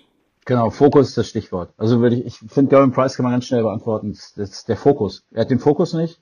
Ähm, und diese Box-Geschichte habe ich von Anfang an schon für keine gute Idee gehalten, kann man auch nachlesen. Also das ist jetzt nicht erst im Nachhinein so, ja, hätte man nicht machen sollen. Ähm, als Dartspieler, dein, deine Hände sind dein Arbeitsgerät. Also und dann Boxen, ähm, auch wenn er sich jetzt nicht an der Hand verletzt hätte, das kam ja noch äh, erschwerend hinzu, aber also das, das habe ich überhaupt nicht verstanden. Wenn er, wenn er, wenn er Bock hat, das unbedingt zu machen, okay, mach es, aber dann wundere dich nicht, äh, wenn deine Leistung leidet. Und auch der Zeitpunkt ist, finde ich, nicht sehr clever gewählt für so eine, ähm, für so eine Gaga-Aktion. Ähm, mitten in die Premier League-Saison rein, wo du echt eine hohe Taktung hast, äh, wo du immer gegen die Besten spielst, äh, wo du dich auch nicht ausruhen kannst. Ähm, und auch sonst ist der Kalender ja ziemlich voll äh, gewesen und wir, die letzten Wochen. Wir, wir kennen hm. ja seinen Premier League-Rekord der ja, glaube ich, bislang noch nicht ein einziges Mal Halbfinale ist, wenn mich nicht alles täuscht. Ja, ja, stimmt. Ja. Ich wollte dich nicht unterbrechen, aber gerade das. Ja, nee, ich war echt fertig. Also es, für mich ist es, ist es eindeutig, kann natürlich auch was völlig anderes sein, aber äh, aus der Distanz als Beobachter ähm, ist es für mich ganz klar. Also er hat den Fokus nicht. Ich finde auch gar nicht, dass er besonders sauer irgendwie wirkt. Ne? Ähm, äh, man könnte da auch anders drauf, drauf reagieren. Er, er wirkt ja immer noch total positiv, ähm, so in seinem ganzen Auftreten, finde ich schon. Also dafür, dass er, wenn er auf die Premier League-Tabelle guckt und sich da unten auf dem vorletzten Platz sieht, ähm, und auch sonst jetzt noch nicht so mega viel zustande gebracht hat, äh, klar, auch verletzt. Ja, da wirkt er immer noch sehr, sehr gut. Ist natürlich dann auch immer die Frage, äh, wie, wie, wie viel äh, das Initiative von ihm war oder wie viel das Initiative von der PDC war, da jetzt dann einen eigenen Artikel darüber zu machen, Gervin Price ändert seine Walk-on-Musik. Ich dann so dachte, ja, das ist doch eigentlich was komisch, für ja. die, ist doch eigentlich was für die Sun oder für die ja. Times oder ja. Dann fehlte eigentlich die, die Newsmeldung, dass er sich seine Haare gefärbt hat. Das hätte man dann ja auch mal per Newsletter verkünden können, ja. Well, yeah, I, I, was sitting in the in the car with my daughters, and they just said, "Well, what if you change the color of your hair?" And I just thought, "Yeah, I, I could do it." Yeah. ja, das, das kann man echt in Haaren zerfressen. Geht Lange nicht mehr gehört. Rein. Lange, lange nicht mehr gehört. Hier im Podcast. Seit seinem WM-Sieg nicht mehr. Ja. Ja, anderes Sorgenkind das größte jetzt von denen neben Gavin Price ist eben Peter Wright. Lutz hatte im Vorgespräch schon angekündigt, der möchte da ein paar Worte zu verlieren. Das darfst du natürlich gerne tun. Der hat jetzt nicht angekündigt, wer es dachte, der sagt, ich bin nicht drauf reingefallen, also wer drauf reingefallen ist, sorry, der kennt Peter Wright nach all den Jahren nicht gut. Ich spiele nur noch diese WM-Darts, ne, diese goldenen. Ich spiele jetzt nur noch, ich gebe viel zu viel her. Ich lasse andere damit leicht gewinnen, weil ich meine Darts immer wechsle. Ich spiele jetzt nur noch diese Darts, die mich zum Weltmeister gemacht haben. Ja, glaube nie, was Peter Wright zwei, sagt. Glaube zwei Wochen nie, später natürlich ganz, ganz andere Darts, ne? Edgy Auch da, Lutz, ist irgendwie gerade der Fokus auch nicht so da, oder? Also, verliert auch Ja. viele Spiele auf der European Tour, das ist man gar nicht mit ihm gewohnt. Äh, dreimal jetzt schon in Runde 1 raus. Hm. Also, was Aber was kann man nicht vergleichen. Also ich finde, Gervin Price betreibt es aktiv. Also diese, diese Fokusverlagerung, indem er sich andere, andere Sachen sucht. Bei Peter ist das schon ein bisschen anders und äh, finde ich auch deutlich rätselhafter. Eine Sache noch zu den Darts. Ähm, ich, ich finde das ja absolut okay, die Darts zu wechseln. Ich glaube, dass es da um Fokus geht. Einfach, dass du, wenn du äh, andere Darts in die Hand nimmst, automatisch fokussierter bist und dich mehr darauf konzentrierst. Ähm, deswegen, wenn er, damit ist er super gut gefahren. Er ist die Nummer eins, er ist Weltmeister. Ähm, bei der Diskussion mache ich nicht mit. Das äh, ist, wäre für mich niemals die Ursache für so eine Leistungsstelle, aber die ist jetzt halt schon ziemlich krass. Und ich habe mal geguckt, ich wollte jetzt gar nicht ewig lange über Peter Wright reden, nur thematisieren finde ich, können wir es schon mal, ähm, weil es echt verblüffend ist. Also bei den bei den 15 Ranking-Events nach den UK Open, die waren Anfang März, äh, hat er 16.750 Pfund eingespielt. Also ein Tausi pro Veranstaltung, klar, er ist nicht bei allen angetreten, aber ist jetzt auch nicht Gary Anderson-Style-mäßig so, ich komme alle drei Monate einmal irgendwo hin, sondern er war schon oft, äh, oft auch da und du hast ja gerade auch gesagt, waren einige Erstrundenniederlagen jetzt in Folge dabei. Ich glaube, es sind vier oder fünf äh, mittlerweile schon Matches, die er in Folge verloren hat und ich wollte es deswegen auch thematisieren, weil ich von euch die Antwort haben will, weil ich habe keine so richtig. Woran liegt das? Also es zieht sich ja, er steht in der Premier League immer noch auf vier, ähm, wäre also bis zum Schluss dabei, aber das kann er natürlich jetzt auch noch verlieren. Wenn das so weitergeht, äh, habt ihr einen, einen Ansatz, habt ihr eine Erklärung, weil so dramatisch, ähm, ja, ist schon, ist schon verblüffend und ich habe da, fehl fehl mir so recht die Worte so ein bisschen. Hat sie doch immer. Also, Peter Wright hat doch eigentlich pro Jahr immer so Phasen, wo gar nichts Definitiv. geht. Also du hast, Also- Aber so du, du krass? hast, du hast die Jahre. Also ich glaube, ich glaube, ich, ich bin mir nicht ganz sicher, aber nach seinem nach seinem WM-Titel 2020, okay, da kam Corona und so weiter und so fort, aber ich müsste mal nachschlagen, wie viele Titel er 2020 gewonnen hat. Das nächste große Ding, an das ich mich erinnere, ist die European Darts Championship gewesen, äh, wo er dann an einem Wochenende von Donnerstag oder Freitag bis Sonntag überragend gespielt hat und danach ist er wieder verschwunden und äh, verliert bei der WM ein gar nicht so schlechtes Spiel, aber verliert es in der, in der zweiten Runde gegen Gabriel Clemens. Also ähm, diese Dellen sind immer wieder da. Er, er, er hatte konstante Phasen, definitiv. Ähm, aber ich bin jetzt auch nicht total überrascht. Dass, es ist, ist halt die Frage, würde er gerne mehr Zeit haben, um diesen, um diesen Meilenstein, diesen WM-Titel zu genießen und kann sie sich irgendwie nicht nehmen, ist jetzt doch diese ganze Reiserei, dieses Turnierspielerei, er wird ja auch nicht jünger, etwas, was ihm dann jetzt mehr zu schaffen macht, als es ähm, als es wann anders der Fall war, da, da kann ich jetzt auch nur mutmaßen. Ne? Also es Ja, war ja aber- dann am aber- ersten aber- Spieltag. da muss äh, ich- Da muss ich einmal reingerätschen, weil ähm, ich erinnere mich an seinen äh, ersten WM-Titel. Äh, danach begann Corona, wo äh, er, oder habe ich das richtig im Kopf? Aber er, er war doch derjenige, der sich beschwert hatte, in Anführungsstrichen, aber zu Recht auch. So jetzt jetzt hab, bin ich Weltmeister und kann mich nirgendwo präsentieren. Also dann kann ja, jetzt ja, ja, das habe ich, ich klar. aber dann können wir ja nicht jetzt sagen, so, je- jetzt würde er einfach das gern mal genießen und sich rausnehmen. Also er spielt ja auch viel. Äh, und ich glaube nicht, dass äh, er das, äh, also er findet es ja geil, als Nummer eins und als Weltmeister äh, ausgerufen zu werden und vor Leuten, äh, vor einem breiten, großen Publikum zu spielen. Ähm, also das würde ich jetzt nicht als Argument gelten lassen, dass Ja, man aber sagt, er hat halt jetzt was zu verlieren. Also, äh, wenn er da auf Exhibitions sich feiern lässt, ist das halt was anderes. Und Nein, vielleicht ich, haben ich meine ich mein nur, weil du, weil du sagtest, er äh, würde vielleicht gerne sich Zeit nehmen, das zu genießen. Das klang jetzt so nach für mich äh, weißer Strand, äh, türkisfarbenes Meer, ähm, den ja, flach vorne auf der Stirn ähm, und lässt, lässt den lieben Gott äh, einen guten Mann sein oder wie auch immer dieses Sprichwort Mhm. heißt. Ähm, Das glaube ich nicht. Das glaube ich wirklich nicht. Ja, wir werden es beobachten. Ich erinnere mich auch nochmal zurück. World Matchplay hat er gewonnen 2021. Da war auch eine Phase davor, wo auch gar nichts ging. Und nach dem das Matchplay hat er sich gesteigert, Runde für Runde, und dann bumm. Ne, war was mega stark. Also es, es waren echt so manchmal so. Die Phasen hatte er immer, manchmal aber eigentlich nicht zu dieser Jahreszeit. Also, keine Ahnung, vielleicht. äh, Ne? Obwohl ich hatte äh, irgendwo, ich habe gerade durch Twitter gescrollt und irgendwo äh, schrieb einer, ja, hat da eigentlich immer eine Zeit im Jahr, wo es äh, daneben geht. Äh, schrieb einer, jo, stimme ich dir zu und es ist meistens im Frühling. Ich äh, kann mich jetzt aber tatsächlich nicht so dran erinnern, aber äh, oder habe das jetzt nicht so vor Augen die letzten Jahre. Äh, ich habe das jetzt hier über, da, das werfe ich jetzt mal aus den Freunden der Statistik wieder ein, hier unsere FDI-Rankings, die Form-Rankings, die so ein bisschen versuchen äh, abzubilden, wer aktuell formstark unterwegs ist. Da taucht Peter Wright aktuell als Nummer eins der Welt nur auf Platz 23 auf und äh, das ist wohl fast das schlechteste oder könnte das schlechteste sein, was jemals eine Nummer eins äh, an, als Form-Ranking gehabt haben könnte. Also äh, ich wollte eben fast einhaken, dass ich es jetzt gar nicht so schlecht finde und zwischendurch ist auch mal ein gutes Spiel dabei, aber äh, es stimmt schon, dass das insgesamt äh, sehr dürftig ist.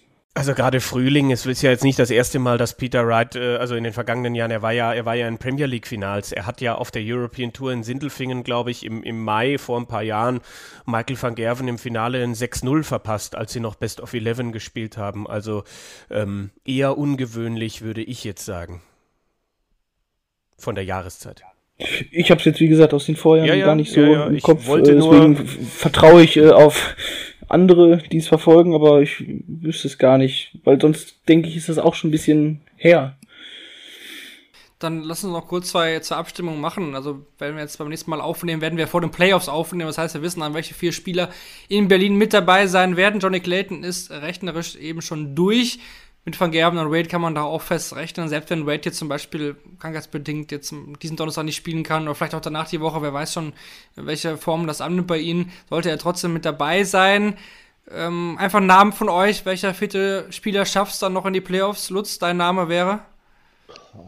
Ja, da fragst du was, ey. Das war nicht abgesprochen.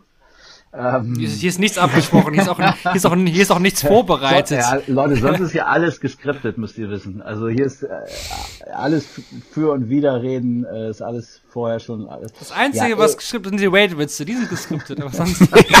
Boah, äh, aber äh, ich finde an, an meinem Rumeiern und Zögern erkennt man schon, wo das Spannungsmoment der nächsten äh, Spieltage liegt. Ähm, Es drängt sich ja auch keiner auf.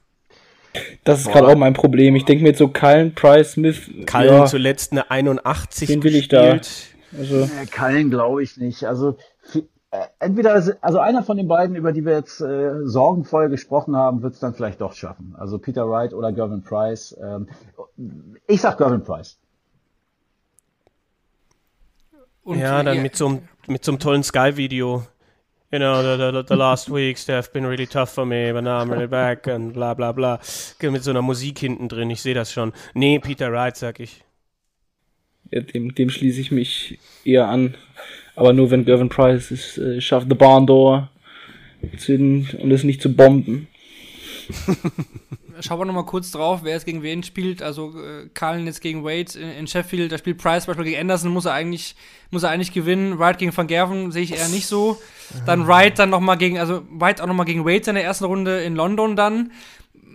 Schwierige Auftaktlose. Und dann hat man in Newcastle ja nochmal die Sache, dass jetzt 1 gegen 8 spielt, 4 gegen 5. Das macht das natürlich nochmal spannend hinten raus, ne? Da kann es nochmal entschieden werden. Aber ja, Es ist schon ein paar Füchse da, die dies planen manchmal. Manchmal machen sie auch was richtig. Manchmal machen sie auch was richtig. Dann noch eine kurze Abfrage noch. Von mir ist keine gewagte These. War das die letzte Premier League-Saison von Gary Anderson, ja oder nein? Ja, vielleicht. Also, Ja, ja oder nein? Oder, Ein, eine eindeutige klares Frage, also eine eindeutige Antwort. Das ist die, das ist die Top-Antwort. Besser kann man auf diese Frage nicht antworten, in meinen Augen. naja, aber der, der Oliver Kahn. Das passt zu Gary Anderson, der, der muss man kann sagen. Ja nicht so klare Aussagen treffen, ne? Äh, Ja, aber das ist die Gary-Antwort. Das ist die Gary Anderson-Antwort. Also ist ganz klar. Ich meine, der Mann trainiert eh nie. Der trainiert nie. Der geht nur angeln. Äh, Ein bisschen Golf noch und Darts ist doch alles, Leute. Ist doch total unnötig. Ja. Das interessiert mich doch alles er- gar nicht mehr. wenn er Kevin hat sich noch mal- rechtzeitig noch für den Cashout entschieden. Ja, ich, ich, ich, möchte, ich möchte gerne lösen. Äh, äh, wenn er nicht Weltmeister nochmal wird. Lutz, du lachst du, glaubst du, glaubst du daran, dass er nochmal mitspielt, dass sie nochmal Alter, was weiß ich bei Gary Anderson? Was willst du da prognostizieren? Wenn du mich fragst, Junge, geh wirklich angeln und trainier wirklich nicht mehr. Also mach, mach einen Haken dahinter. Du hast so eine geile Karriere gehabt. Äh, ähm, und von mir aus versuch noch irgendwie zur WM einmal im Jahr zu kommen und ansonsten, du hast kleine Kinder, um die du dich kümmern kannst, du hast eine tolle Frau, du hast äh, Hobbys, du hast Freunde, ähm, genieß das Leben. So, und mach nicht mehr diesen ganzen Zirkus mit äh, und donnerstags da immer abends in irgendwelchen Hallen und so. Muss da alles nicht mehr sein. Regt sich eh nur noch auf über irgendwelche viel zu emotionalen Gegner und so. Muss doch alles nicht mehr sein. Also, ich, wenn ich Gary Anderson wäre, äh, hätte ich längst aufgehört. Und wer vielleicht noch irgendwie versucht, hätte versucht, mich irgendwie noch äh, über einen klugen, über eine kluge Schedule irgendwie den Weg äh, in, in den Alexandra Palace zu schaffen, mich da feiern zu lassen, dann nochmal irgendwie so ein Viertelfinale mitzunehmen, von allen der gefeierte Hero zu sein. Äh, als lieben ja sowieso alle Gary Anderson. Ähm, so hätte ich es gemacht. Aber diesen Premier League Zauber, der Mann hat genug Kohle, der Mann hat oft genug gezeigt, was er, was er drauf hat, hat genug Titel, genug Pokale. Ähm, so what. Aber du willst ja nicht wissen, was ich machen würde, sondern du willst wissen, was Gary Anderson macht. Und da sage ich dir, ich habe keine Ahnung. Ich glaube, sie laden ihn nicht mehr ein. Aber das ist äh, jetzt nur meine Nicht-Marketing äh, und die sportliche Brille, sagen wir mal so. Vielleicht, vielleicht das, äh, lassen wir es einfach so stehen. Wir werden es ja dann sehen nach der WM. Wir werden auch wieder tippen. Hoffentlich dann wird es dann wenigstens auch wieder nach dem WM-Finale, ähm, ja, dann auch mal veröffentlicht. Aber gut, das ist ein anderes Thema. Wir machen, denke ich mal, den Bogen auch da zu und haben noch ein paar kleinere Infos jetzt, was sonst noch so auf den Secondary Tours so abgelaufen ist. Die waren jetzt ja auch fleißig unterwegs. Zum Beispiel auch in Beginn die Development Tour war da zu Gast. Da hatten wir auch wieder fünf Turnierchen.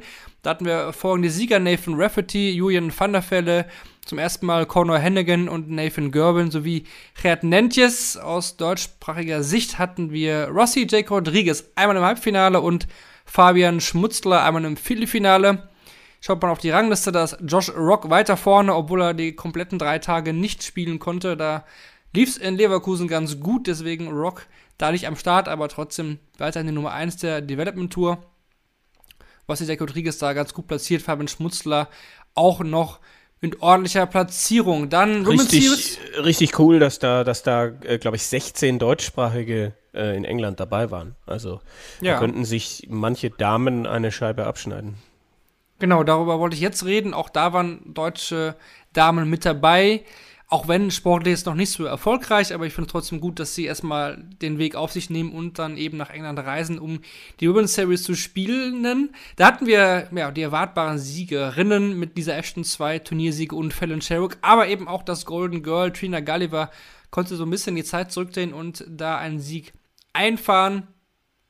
Ashton und Sherrock natürlich weiterhin klar vorne in den Ranglisten. Das wird sich auch nicht viel ändern, auch wenn sie dieses Wochenende da nicht so dominant waren wie vielleicht vorher. Wir hatten Laura Turner im Finale und äh, Bo Reeves war nicht am Start, was führt mich dann auch direkt zum nächsten Thema. Wir hatten ja bei der letzten Ausgabe ganz kurz gesagt, die WDF-WM läuft. Die ist jetzt schon längst natürlich vorbei. Sehr beeindruckend, muss man sagen. Bo Reeves das Finale gewonnen, der Damen gegen Kirsty Hutchinson. 92er Average über dieses Set-Format, muss man auch mal sagen. Hut ab. Das äh, ja, ist brutal stark und man hat jetzt auch auf den äh, WDF-Turnieren gesehen, bei den Welsh Open, da waren Sherwood Reeves und Ashton alle am Start. Da hat Bo Reeves auch äh, gegen beide gewonnen. Also es deutet sich da schon an, dass da jetzt auch eine dritte nochmal nachkommt, die dieses Niveau hat. Der hat eben auch entschieden, noch nicht so viel PDC zu spielen. Ribbon Series wird man sie wahrscheinlich dieses Jahr nicht mehr sehen. Aber auf jeden Fall für die nächsten Jahre, ja, ganz, ganz starke Kontrahenten für die Ashtons und Sherrocks dieser Welt. Herrenfinale. Neil Duff gewinnt ein spannendes Endspiel bei den Herren mit 6 zu 5 gegen Thibaut Ticol. Man muss sagen, mein Fazit wäre es ja jetzt am Ende durchaus eine nette WDF-WM, hat mir Spaß gemacht. Ich habe nicht so viel davon jetzt gesehen, nicht jede Session, aber das Niveau in den späteren Runden hat mir schon gefallen. Richard Wenstra mit einem Lakeside-Rekord, 104,91 im Average, knapp den neuen Data verpasst. Das konnte sich durchaus sehen lassen. Und aus deutscher Sicht waren eben auch Wiebke Riemann und Louis Lipto auf der Bühne mit dabei im Juniorenbereich, aber konnten da leider die Spiele nicht gewinnen. Ja, dann machen wir diesen ganz großen Block Nummer 1 jetzt auch mal komplett zu. Und das machen wir wie immer mit den Useful Stats presented by Darts Oracle. Da haben wir jetzt zu den letzten Wochen, zu den verschiedenen Turnieren wieder die interessantesten und äh, auch herausstechendsten Fakten und Statistiken von Darts Oracle für euch jetzt hier bei Shortleg. Der erste Fakt, der beschäftigt sich mit Max Hopp. Max Hopp hat sich nur für sechs der letzten 18 European Tour Turniere qualifizieren können, konnte aber auf der Bühne meistens seine Leistung abliefern, denn in vier seiner letzten sechs European Tour Events spielte er sich jeweils in den Finaltag. Mit einem Average von 109,24 Punkten gegen Ryan Searle hat Martin Schindler in München den höchsten Average eines deutschen Spielers jemals auf der European Tour erzielt. Den bisherigen Rekord davor hatte Gian Artut mit einem Average von 104,14.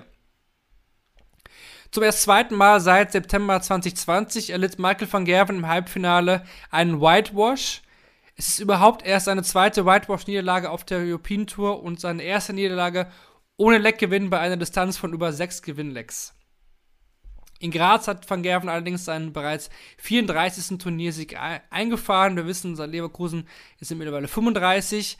Mit einem Turnier-Average von 97,46 hat er in Graz jedoch seinen zweitschlechtesten Average von all seinen European Tour Triumphen bisher aufgestellt. Dann noch was aus österreichischer Sicht. Soran Derschbacher bekam in Graz erst der fünfte Österreicher, der das Achtelfinale eines European Tour Turniers erreichte. Nur Menzo Sulevic, Robert John, John Rodriguez, Roxy James Rodriguez und äh, äh, Michael Rastowitz haben dies zuvor Ach, Gibraltar oder so hat er das mal geschafft. Irgendwie so, ja. Das war schon fast Trivia-like hier. Das war schon fast, ja, du, Kevin hat eine Trivia-Frage rausgemacht. Und dann noch der letzte. Jetzt kriegen wir keine, dann nehme ich die. Jetzt, jetzt, äh, das war die Frage, die ich vorbereitet hatte. Nein, natürlich nicht. Aber einen Fakt habe ich noch. Mit seinem Sieg bei den European Darts Open gewann Michael van Gerven zum zwölften Mal gleich mehrere European Tour Turniere hintereinander. Auch da natürlich ganz einzigartig, was dieser Mann schon an Geld auf dieser European Tour eingespielt hat. Wahnsinn, muss man auch mal so sagen. So, dann kann ich mich jetzt eigentlich zurücklehnen. Denn wir haben ja gesagt, am Anfang der Sendung, wir widmen uns etwas genauer und intensiver noch Spielern, die in letzter Zeit ein bisschen herausgestochen sind. Positiv wie negativ. Und da haben Kevin Lutz und Moritz jetzt was vorbereitet und ich bin auch sehr gespannt, über, über, über welche Spieler wir, wir reden. Und äh, ich würde einfach mal sagen, Lutz, weil das Thema auch von dir so ein bisschen aufkam unter uns, dass wir doch mal probieren, wie das so ankommt und was daraus so entsteht. Welchen Spieler hast du A vorbereitet und ja, erklär doch mal, B, warum du den ausgesucht hast. Wie ein Schulvortrag gerade. Ja, absolut. Danke, äh, Herr van den Boom. Hallo, Klasse 8a. Ähm, ich habe mir ausgewählt äh, den Dartspieler Danny Jansen. Ähm, na, also ich, ich, ähm, ich, ich fand einfach, oder die, der, der Gedanke war, es gibt so viel interessante Spieler äh, auf der Tour. Ähm, jetzt insbesondere, aber immer eigentlich äh, schon, äh, die, die sonst wenig Aufmerksamkeit kriegen oder noch wenig Aufmerksamkeit kriegen, wie vielleicht in meinem Fall, wie, wie ich, wie ich denke. Ähm, wo es aber Sinn macht, mal drüber zu sprechen ähm, oder drüber zu, zu, drüber zu diskutieren. Einfach Spieler, die einem aufgefallen sind. Ähm, das kann, können ganz verschiedene Gründe sein. Das kann, kann was Optisches sein. Das kann äh, leistungstechnische Gründe haben, sowohl im Positiven als auch im Negativen. Oder irgendwie, äh, ja, einfach, einfach Profis, über die man sich gerne mal mit, mit anderen austauschen möchte. Und wir probieren das jetzt einfach mal und äh, ich hatte mir äh, Danny Jansen rausgesucht, ähm, weil einfach ähm, ja aus, aus zwei Gründen. Zum einen finde ich sieht man gerade eine Menge Jugendlicher auf der Tour, ähm, die denen eine eine rosarote Zukunft prophezeit wird. Hat es wahrscheinlich auch immer gegeben. Ich weiß nicht, ob so viele waren, ähm, wie es im Moment ist und äh, ich habe mir dann von diesen Jungs Danny Jansen rausgepickt, weil es einfach keinen anderen Spieler gibt, ähm, vielleicht nach Martin Schindler, den ich momentan lieber sehe. Also wo ich mich bei PDC TV mehr freue, wenn der am TV-Board spielt. Äh, und der war jetzt ja auch äh, auf der European Tour zu sehen, äh, ist ja bei seinem Debüt gleich dann auch mal wieder ins Achtelfinale gekommen, äh, was finde ich nochmal ein Argument mehr war, äh, sich ihm mal ein bisschen zu widmen. Und ich finde diesen Typen, klar, sagen jetzt alle, ja, die Frisur, ne, ist ja irgendwie ganz witzig und so, ähm, Mullet, ähm, aber das ist es nicht nur. Das ist es auch bei mir. Ähm, das ist, ist aber auch sein, seine ganze, seine ganze Aura. Also ich finde, der macht für seine noch 19 Jahre, äh, wenn wir die Folge scharf stellen, dann ist er schon 20. Er wird am, am 15. Mai 20.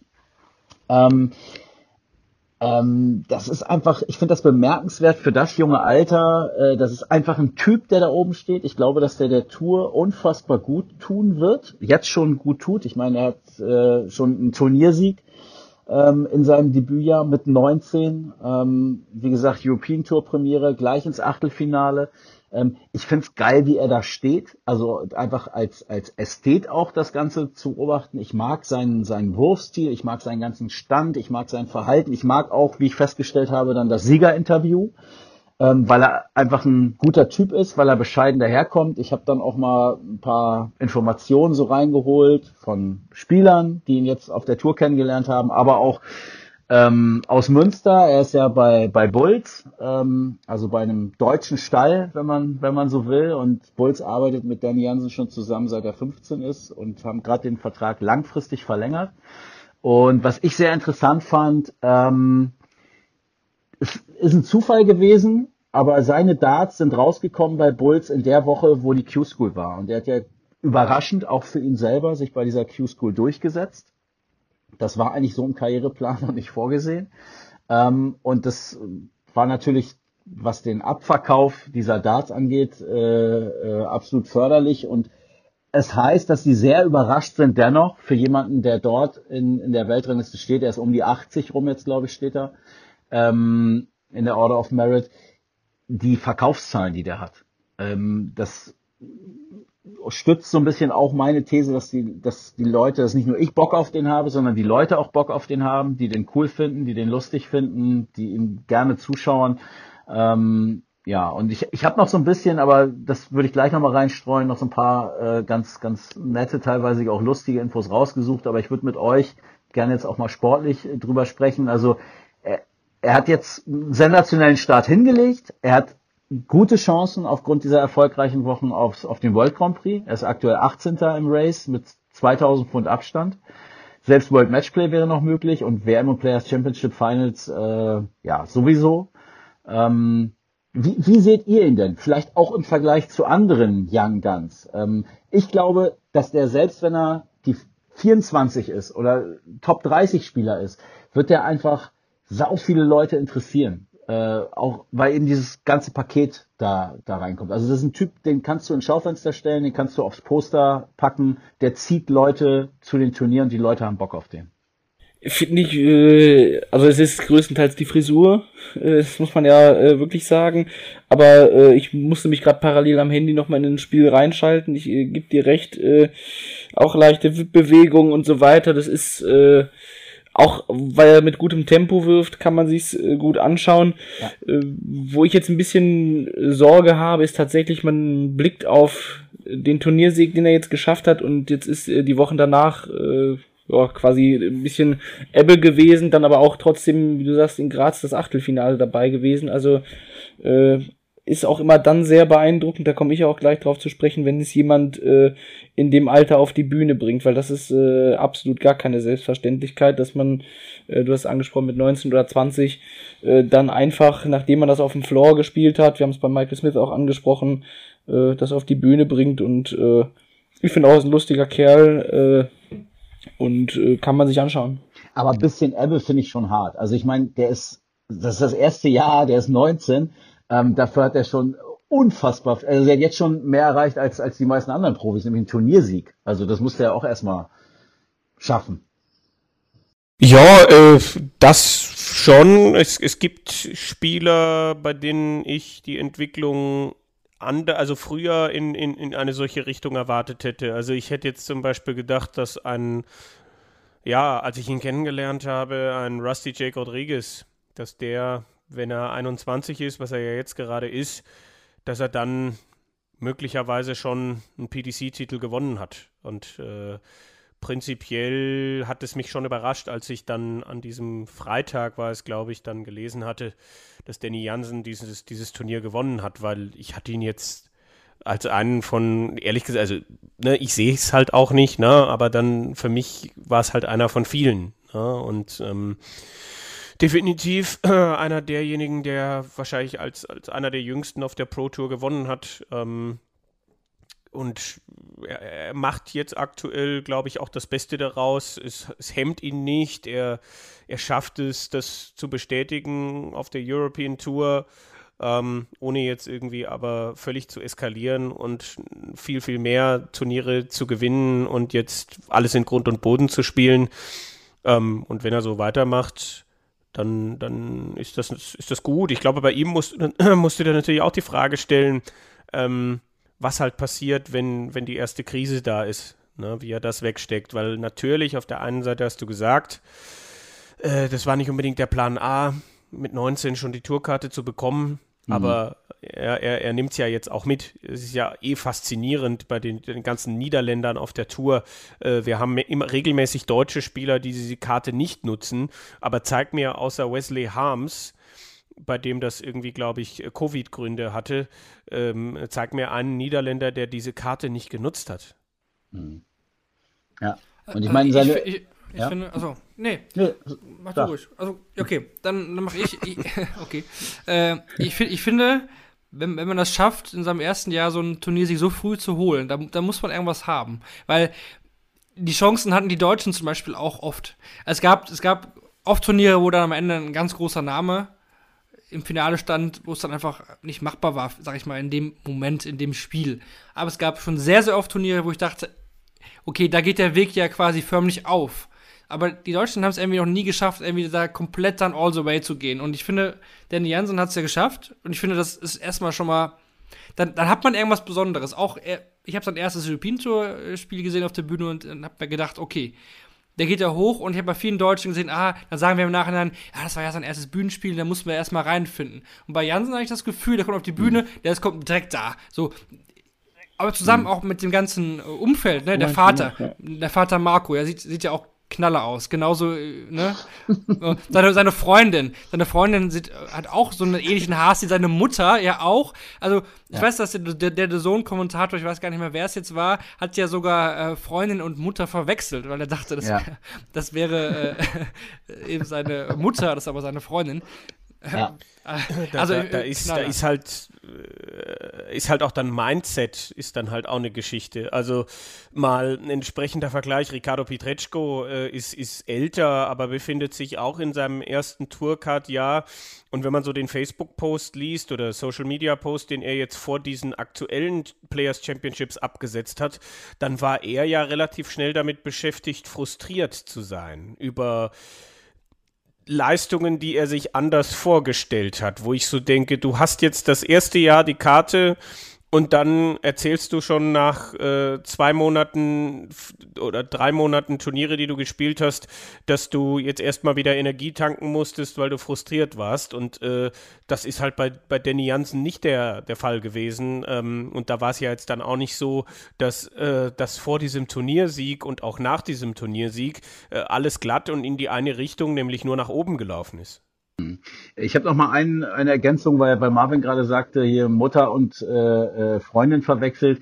Das ist sowieso da, wo er herkommt, äh, ist das mit den Verwandtschaftsverhältnissen, ja, je nachdem, wie man es betrachtet, entweder ist es sehr einfach oder es ist sehr schwierig, da kann man auf jeden Fall durcheinander kommen. Sein Spitzname ist übrigens Menum. Also klar, auf der Dartsbühne ist er The Mullet, aber ähm, Menum ist sein, sein Spitzname, weil nämlich da wo er wohnt, in Holten in den Niederlanden, heißt so ungefähr jeder zweite Jansen und es gibt auch nicht nur einen einzigen Danny Jansen, sondern auch mit mehrere und weil er im Menumsweg wohnt, ist er der Menum Danny Jansen. Also äh, man macht es an der Straße fest und ähm, zu dem Umfeld nochmal, also der Vater, ähm, ich, ich weiß immer nicht, ist er jetzt verkleidet oder ist er nicht, ist, ist das wirklich sein, seine Optik? Also der setzt sich ja auch gern mal äh, eine Perücke auf oder irgendeine überdimensionale Brille und so. Ich, ich finde, die erwecken einfach so diesen Eindruck, dass die klar auch auf Leistung aus sind. Das ist nicht nur alles Spaß so, aber die, die gehen da mit einer total ähm, easy Haltung so dran, äh, habe ich immer das Gefühl.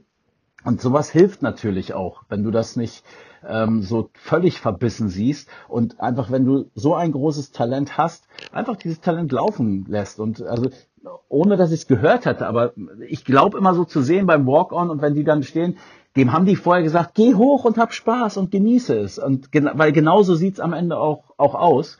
Ähm, und das ist einfach äh, ganz, ganz cool. Und ähm, auch so, also als ich den das erste Mal gesehen habe und dann auch die, die Frisur, die Kette und dann auch noch den Vater, da war für mich eigentlich so klar, der wohnt in irgendeinem so Familie Flodder mäßig oder irgendwie in so einem Wohnwagen, äh, so holländ niederländischer Proll, ähm, so ein bisschen die Richtung. Ist aber gar nicht so. Kommt aus der Landwirtschaft. Vater hat einen Hof, ähm, einen ziemlich großen auch. Die haben eine Bullenzucht, haben auch wohl ein bisschen Kohle. Ähm, der Vater hat sich auf seinen Hof hat der ein, ähm, ein Haus gebaut, was also eine eigene Kneipe quasi. Also was für Familienfeiern und äh, sonstige Festivitäten gehen die da rein, da ist alles drin. Ähm, ja, und die haben so eine eigene eigene Kneipe da. Also ich glaube, das sind sehr lustige Leute da in, in Holten ähm, und die Familie äh, Jansen auf jeden Fall. Also ich finde das alles sehr sympathisch und äh, ich, mir, mir macht das alles großen Spaß. Danny Menum, genau, so heißt er auf Instagram. Jetzt Ah, weiß ich auch, jetzt weiß ich auch weshalb. Ja, was gelernt. Im Menungs, Menungsweg wohnt er. Aber man hört ja auch von vielen Deutschen auch, dass sie super mit ihm klarkommen, auch dass es super nette Menschen sind, ne? Also Ja. der Vater Ja. und äh, Durch die Bank. selbst. Durch die Bank. Also ich habe niemanden, gut, so viel sind es jetzt auch nicht Quellen, die ich da anzapfen kann, aber mit denen, mit denen, äh, äh, mit denen ich über ihn gesprochen habe, es war zu 100 Prozent positiv. Ähm, muss aber auch sagen, dass noch gar nicht jeder eine Erfahrung mit ihm hat. Äh, aber auch, man hört ja immer so Sachen. Es gibt ja auch äh, Spieler, die, die mag irgendwie keiner. Äh, kann man ja vielleicht in einer anderen Folge, können wir da mal drüber reden. Ähm, aber äh, über Jansen, ne, und gerade bei so einem Youngster könnte man jetzt auch denken, was will der denn? Ne? 19 Jahre soll sich hinten anstellen mit so einer Frisur und hier Hemd offen und dicke Kette und so, kann man schön nach Hause gehen, äh, soll erstmal was reißen. Nee, äh, kommt gut an. Ähm, guter, sympathischer Junge und das, das Sportliche kommt dann noch on top. Ich bin Fan. Ja, ich finde cool, dass du Danny Jansen gepickt hast. Auf jeden Fall ein Spieler, der nicht nur äußerlich ausfällt, sondern mittlerweile eben auch sportlich. Das heißt mittlerweile schon auch sportlich, muss man da sagen. Fürs erste Jahr super Leistung. Mal sehen, wo da der Weg noch so hingeht. Ja, dann machen wir, glaube ich, so ein bisschen weiter, Moritz. Ne? Ich, ich weiß ja, wen du Ich vorbereitet auch, ja. hast. Ich weiß, wen du vorbereitet hast. Und Ach so. Du hast Das doch ist eben ja was anderes gesagt. Naja. Ist das so? Du hast, hast es ja anklingen lassen. Du hast es ja anklingen lassen. ja. Nein, also ich, ich weiß es natürlich und bin sehr gespannt, was du zu dieser Person, die du es jetzt dann im halt vorstellst, dann auch noch so an Insights mitgeben kannst. Es geht ja zumindest um so eine ähnliche Richtung wie Dan Jansen.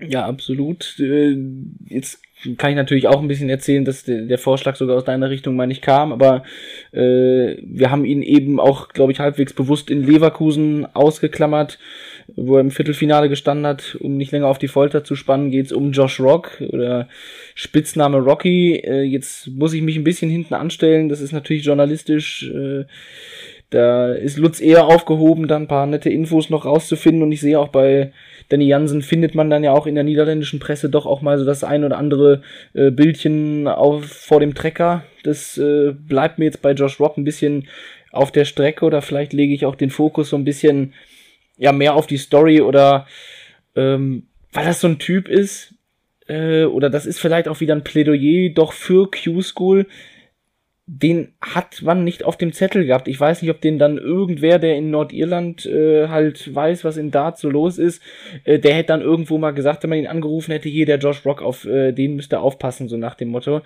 Aber das sind ja wirklich wieder Thema Spieler, die nicht auf der Bildfläche sind. Bei den Niederländern, da kann man sagen, die spielen da in irgendeiner Liga, äh, die tauchen dann auch mal auf der European Tour auf, spielen sich da mal in Qualifier hier mal Äh, das erlebst du ja jetzt äh, auf der Insel, ist das immer ein bisschen schwierig, das hier mitzubekommen. Und äh, Josh Rock hat's getan bei der Q-School, äh, Scott Williams, den er jetzt am Wochenende auch geschlagen hat, Ted Evans, Nathan Rafferty, also auch der Weg jetzt zur Tourkarte war jetzt nichts, wo man sagen würde, äh, ja, die hat er geschenkt bekommen. Und eigentlich äh, dominiert er jetzt aktuell die Development Tour, so wie es vielleicht vorher nur mal ein Humphreys und ein Vandenberg getan haben hatte jetzt ja fast das Pech, dass er in Leverkusen eben gespielt hat, dass er äh, dort das nicht weiter ausbauen konnte, aber hat eigentlich den Eindruck, äh, wer nicht absolute Topleistung 100 plus gegen ihn spielt, hat keine Chance. Und es ist deswegen so passend auch, weil das fällt mir ähnlich wie bei Danny Jansen auf. Ähm, Thema Abgeklärtheit, klar hat gesagt, auch auf der Bühne, dass er sich da einen weggezittert hat ohne Ende. Ich fand, man hat es überhaupt nicht gesehen. Also auch in der Wurfbewegung sehr stabil. Und diesen sehr harten Wurfstil, äh, der richtig Jagd auf die Felder macht und eben für das Alter, was er hat, eine Konstanz mitbringt. Und das haben wir vielleicht vorher auch noch nicht so erlebt, dass junge Spieler, die kommen zwar auf die Tour, reißen da vielleicht auch ein bisschen was ab, aber so konstant die Leistung zu bringen, das äh, ja, dem kann man einfach nur Respekt zollen. Und da waren jetzt auch trotzdem Ausreißer dabei und äh, das jetzt vielleicht auch das eine Jahr, was er älter als Danny Jansen ist. Da denke ich an das Spiel gegen Adrian Lewis auf der Tour. Adrian Lewis spielt einen 113er Schnitt und verliert gegen ihn 6-3, weil Josh Rock einfach äh, noch besser war. Äh, hat schon neun Data auf der Tour geworfen, also dieses Niveau in der Spitze, ähm, was der spielt, das ist echt stark. War in den ersten Wochen ja fast einer der unglücklichsten Spieler, hat dauernd hohe Averages gespielt und ist nur in der ersten Runde rausgegangen. Ähm, was ich jetzt mal in die Runde werfen will, äh, weil sonst den Zettel könnte ich noch 30 Mal umdrehen, um ein paar Sachen noch zu finden. Äh, Damon Hatter hat ein kleines QA auf Twitter veranstaltet und bekam die Frage gestellt, äh, welcher Youngster ist so für dich Future World Champ? Und er hat den Namen Keen Barry genannt und er hat den Namen Josh Rock genannt. Und äh, das finde ich, kann man aus der Warte mal in die Runde werfen. Wären auch genau meine beiden Namen. Also ich, ich sehe Danny Jansen auch, auch gar nicht zwingend in dieser, also das größere sportliche Versprechen sind sicherlich Josh Rock und Keen Barry, wären auch meine beiden Namen. Es gibt, es gibt ja auch Leute, die sehen noch Louis Williams oder ne, kommen noch irgendwelche anderen. Für mich sind es ganz klar diese beiden Spieler, ähm, wenn ich mich festlegen müsste. Und bei Danny Jansen ist eben, es kann sein, dass der auch sportlich so groß wird. Weiß ich nicht, kann aber auch nicht sein. Aber was ich eben finde, dass er so ein, so ein Charakter ist, der der Tour einfach verdammt gut tut, der einfach Leute interessiert, dem die Leute einfach gerne zugucken. Und da ist es, glaube ich, nicht so wichtig, ob er auf Platz 30, 5 oder 1 steht. Ähm, und sportlich, glaube ich, sind da Josh Rock und vor allem noch Keen Barry ähm, da schon irgendwie noch eine andere, noch eine andere Nummer. Ich finde Keen Barry gar nicht so, also ich bin irgendwie noch nicht so, ich weiß, das sehen viele anders, aber Keen Barry, ich. Doch, doch, doch. Nee, also Louis Williams sehe ich auch nicht so, wie nee, viele, finde ich auch noch nicht so stark. Finde ich überbewertet. Finde ich auch nicht so, aber Keen Barry, ich weiß, er hat mir noch, also klar, die UK Open waren das mal gut dieses Jahr, er ist ja auch noch sehr jung, aber gut, das ist halt ein Rookie halt, ne, aber pff, ich finde den nicht so irgendwie, kann ich, ich kann mir den nicht vorstellen, dass er irgendwie so einen Major-Titel in die, in die Höhe stemmt. Irgendwie, dieses Bild habe ich noch nicht, vielleicht kommt das noch, hat er Aber mir noch Marvin, nicht vermittelt. Marvin, wir reden ja nicht von Oktober, wir reden von vielleicht in acht Jahren. Ja, ich, ich weiß, ich weiß, aber ich, weiß ich nicht. Aber in acht Jahren sind andere Spieler auch immer noch genauso Klar. gut oder auch besser. Ja. Weiß ich nicht. Also, Future World Champion ist natürlich auch eine schwierige Geschichte, ne? Also, ja, keine Ahnung, es, es gibt, glaube ich, ich, ich finde, ich glaube, der Wurfstil von Kim Barry und wie die Darts landen, weiß ich nicht, ob das auf Dauer so ein Versprechen ist. Von Josh Rock, den finde ich, denn der Wurfstil ist genial. Ich finde den absolut, also der ist 1A-Bombe mit Schleifchen. Finde ich, also den, den sehe ich super gerne. Da hatten wir doch auch schon einen Gast, der, der irgendwie eine, eine Liebeserklärung abgegeben hat. War das Fabian Schmutzler? War das? Ich weiß ja, es nicht mehr. Ja. ja. ja. Äh, ähnelt sich auch, finde ich, sehr, wenn du jetzt gerade sagst, äh, Fabian Schmutzler.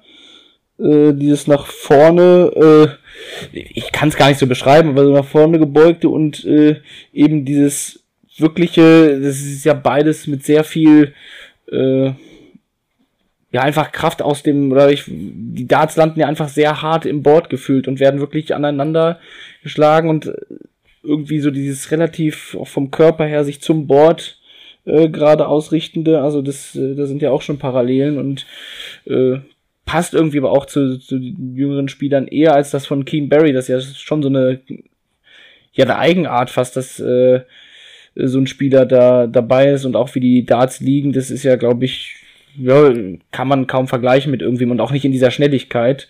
Äh, aber bei Josh Rock gefällt mir das wirklich sehr stark, dass im Scoring keine Lücken sind auch wieder die Frage, was passiert, wenn es mal nicht gut läuft, aber äh, der reitet eine gute Welle gerade.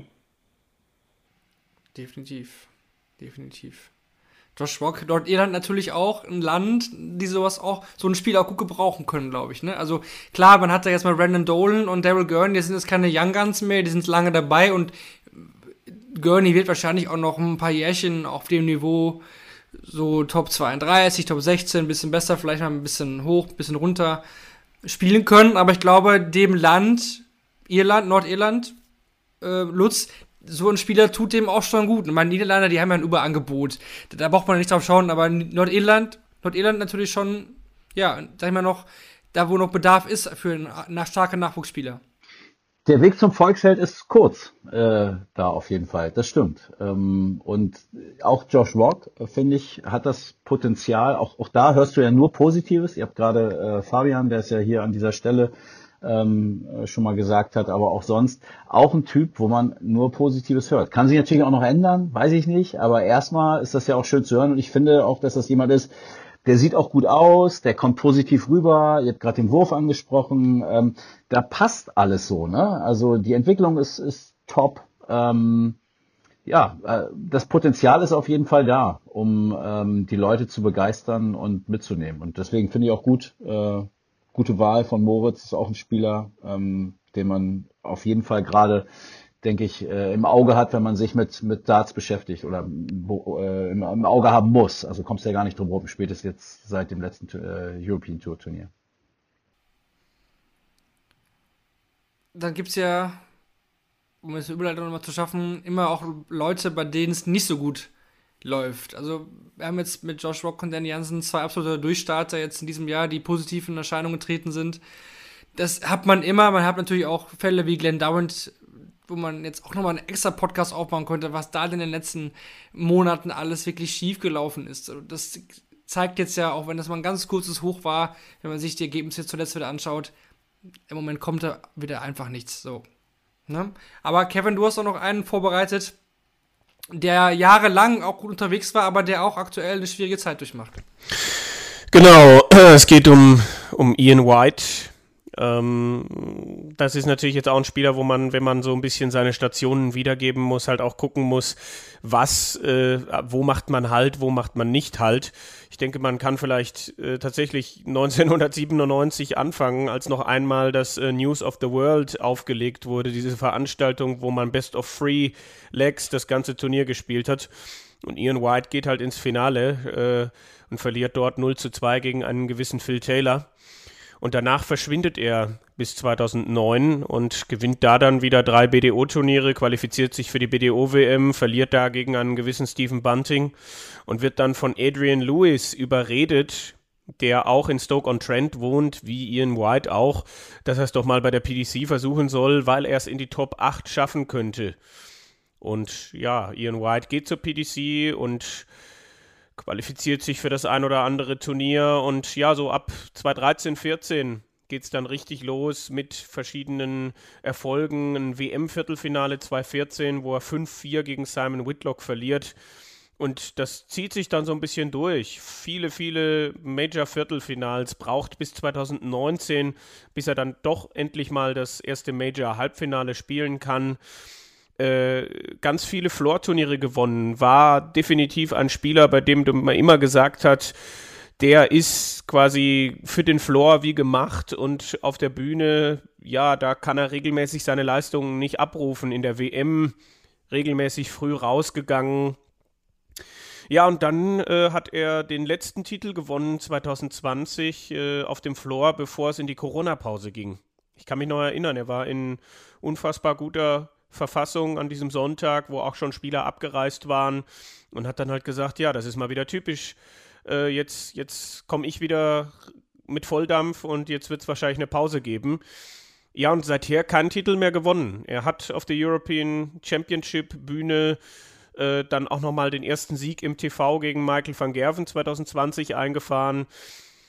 Ja, aber dann keinen Titel mehr gewonnen. Da gab es eine Verletzung am Wurfarm, die ihm mit Sicherheit auch zu schaffen gemacht hat, aber die ist ja jetzt auch länger her. Und dann ist natürlich jetzt die Frage, Ian White, wo geht es dahin? Ähm, da, das war ein Spieler, der war in den Top 10 und jetzt ist er abgerutscht auf Platz 29 der Weltrangliste.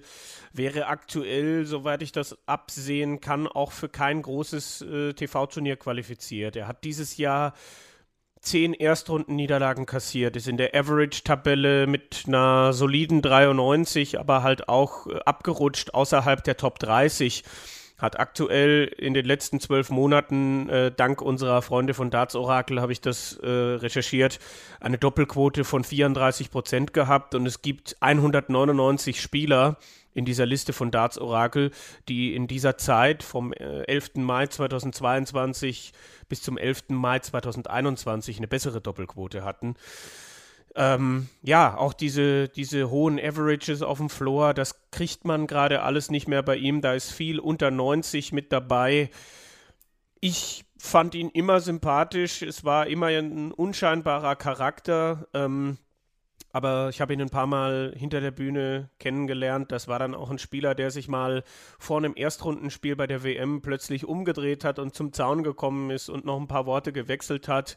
Einfach auch sehr bodenständig und der hatte mal das Pech, äh, geg also äh, dass er gegen einen Spieler spielen musste, der von mir lautstark äh, angefeuert worden ist in, in der Halle und äh, hat dann nach dem Spiel, es hätte Spieler gegeben, die dann zu mir gekommen wären und mich ordentlich irgendwie zur Sau gemacht hätten, weil es sie vielleicht gestört hat oder was weiß ich.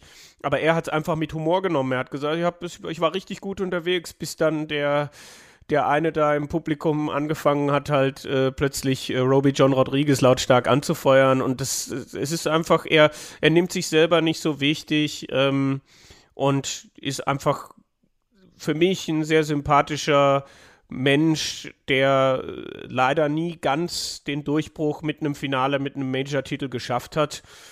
Und jetzt ist natürlich die Frage, wo kann es noch hingehen? Er wird im August 52 äh, rutscht gerade in der Weltrangliste ab, ist das nochmal aufzuhalten? Oder was ich mir halt auch vorstellen könnte, dass er einfach so leise irgendwann verschwinden wird, wie er halt auf diese Tour gekommen ist. So geräuschlos und so unauffällig und so, dass er halt auch sagt, ich brauche den großen Abschied nicht, das bin ich nicht. Das ist so das, was ich über Ian White zu berichten weiß aktuell man hat ja sehr, zu ihm oft gesagt, Mr. Pro Tour, ne? Ja, das ist, das, ist, Ja, das, war so ein kleiner Abgesang. Ich so bin ein- so, down jetzt gerade, ey. eine Das Grabrede. So, oh, ja, schön vorgetragen. Ja, es, es, es war so eine Zusammenfassung so des Lebenslaufs, ne? Äh, Und hier liegt der es, nun. es geht so dahin. ja, vor allem, es, es schließt ja so ein bisschen an, an Spieler an und äh, jetzt bin ich World Seniors äh, mäßig auch schon fast unterwegs, ob das äh, eine Auffangstätte wäre, ob das was wäre, was ich Ian White antun möchte, weiß ich nicht. Äh, aber äh, ja, wenn ich an so was wie Kevin Painter denke oder an Andy Hamilton, Spieler, die dann auch ja sogar mal Premier League gespielt haben und die sogar in, in Major Finals oder im Falle Painter auch Titel gewonnen haben, äh, und dann verschwinden die nach halt zwei, drei Jahren des, man kommt nicht mehr ganz an sein Niveau ran von der Tour, äh, versuchen teilweise nochmal bei der BDO, jetzt WDF, äh, irgendwie einen, einen Fuß zu fassen und äh, ja, letztendlich äh, muss man dann doch anerkennen, wenn es nur für die äh, oder was heißt nur für die Seniorenvariante soll jetzt auch nicht die diese World Seniors Tour äh, schlecht reden an der Stelle, aber äh, wenn es dann nur dafür reicht, aber äh, du sprichst das Alter an, bei Ian White hatte man immer das Gefühl, dass der eigentlich ja schon älter ist, aber mit seiner Art äh, doch jung geblieben, aber der war auch noch gar nicht so alt. Äh, deswegen war ich gerade fast schockiert, dass du 52 sagst.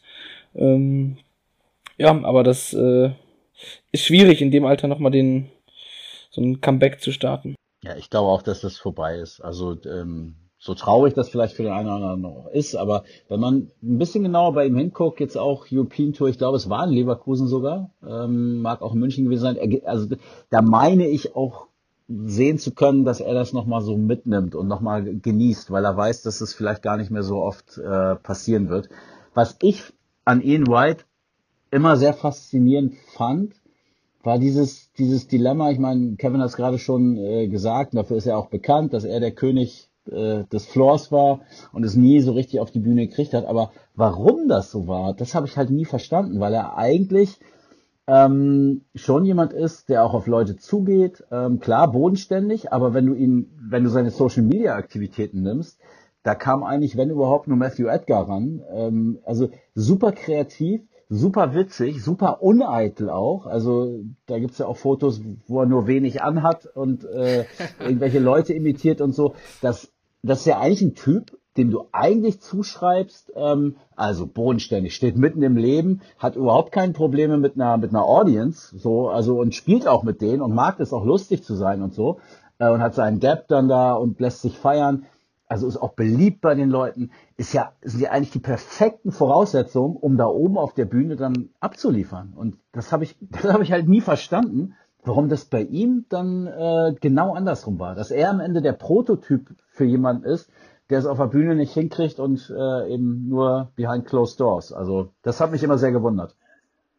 Ist halt die Frage, ob da 2019 was hätte passieren müssen, ne? wo er es dann auch geschafft hat, nicht nur ein European Tour Turnier zu gewinnen, sondern back-to-back, glaube ich sogar, innerhalb von zwei Wochen zwei und dann innerhalb von vier European Tour Turniere nacheinander im Finale gestanden hat ähm, und dann dieses Halbfinale bei den Players Championship Finals erreicht. Ist halt die Frage, ob in diesem Jahr noch irgendwie äh, mehr hätte gehen können, um, um, um dann dann auch äh, sich da vorne äh, konsolidieren zu können, in Anführungsstrichen. Ähm, ist halt auch die Frage, was ist da bei Covid passiert? Ne? Es gibt ja dann auch Leute, die denken, die denken da dann, die haben, die haben die Zeit genutzt und haben da viel über, über sich nachgedacht und so weiter. Und ähm, vielleicht hat er dann festgestellt, ja, es ist doch eigentlich alles in Ordnung und ich, ich, ich brauche diesen großen Wurf, diesen großen Titel vielleicht gar nicht und so. Und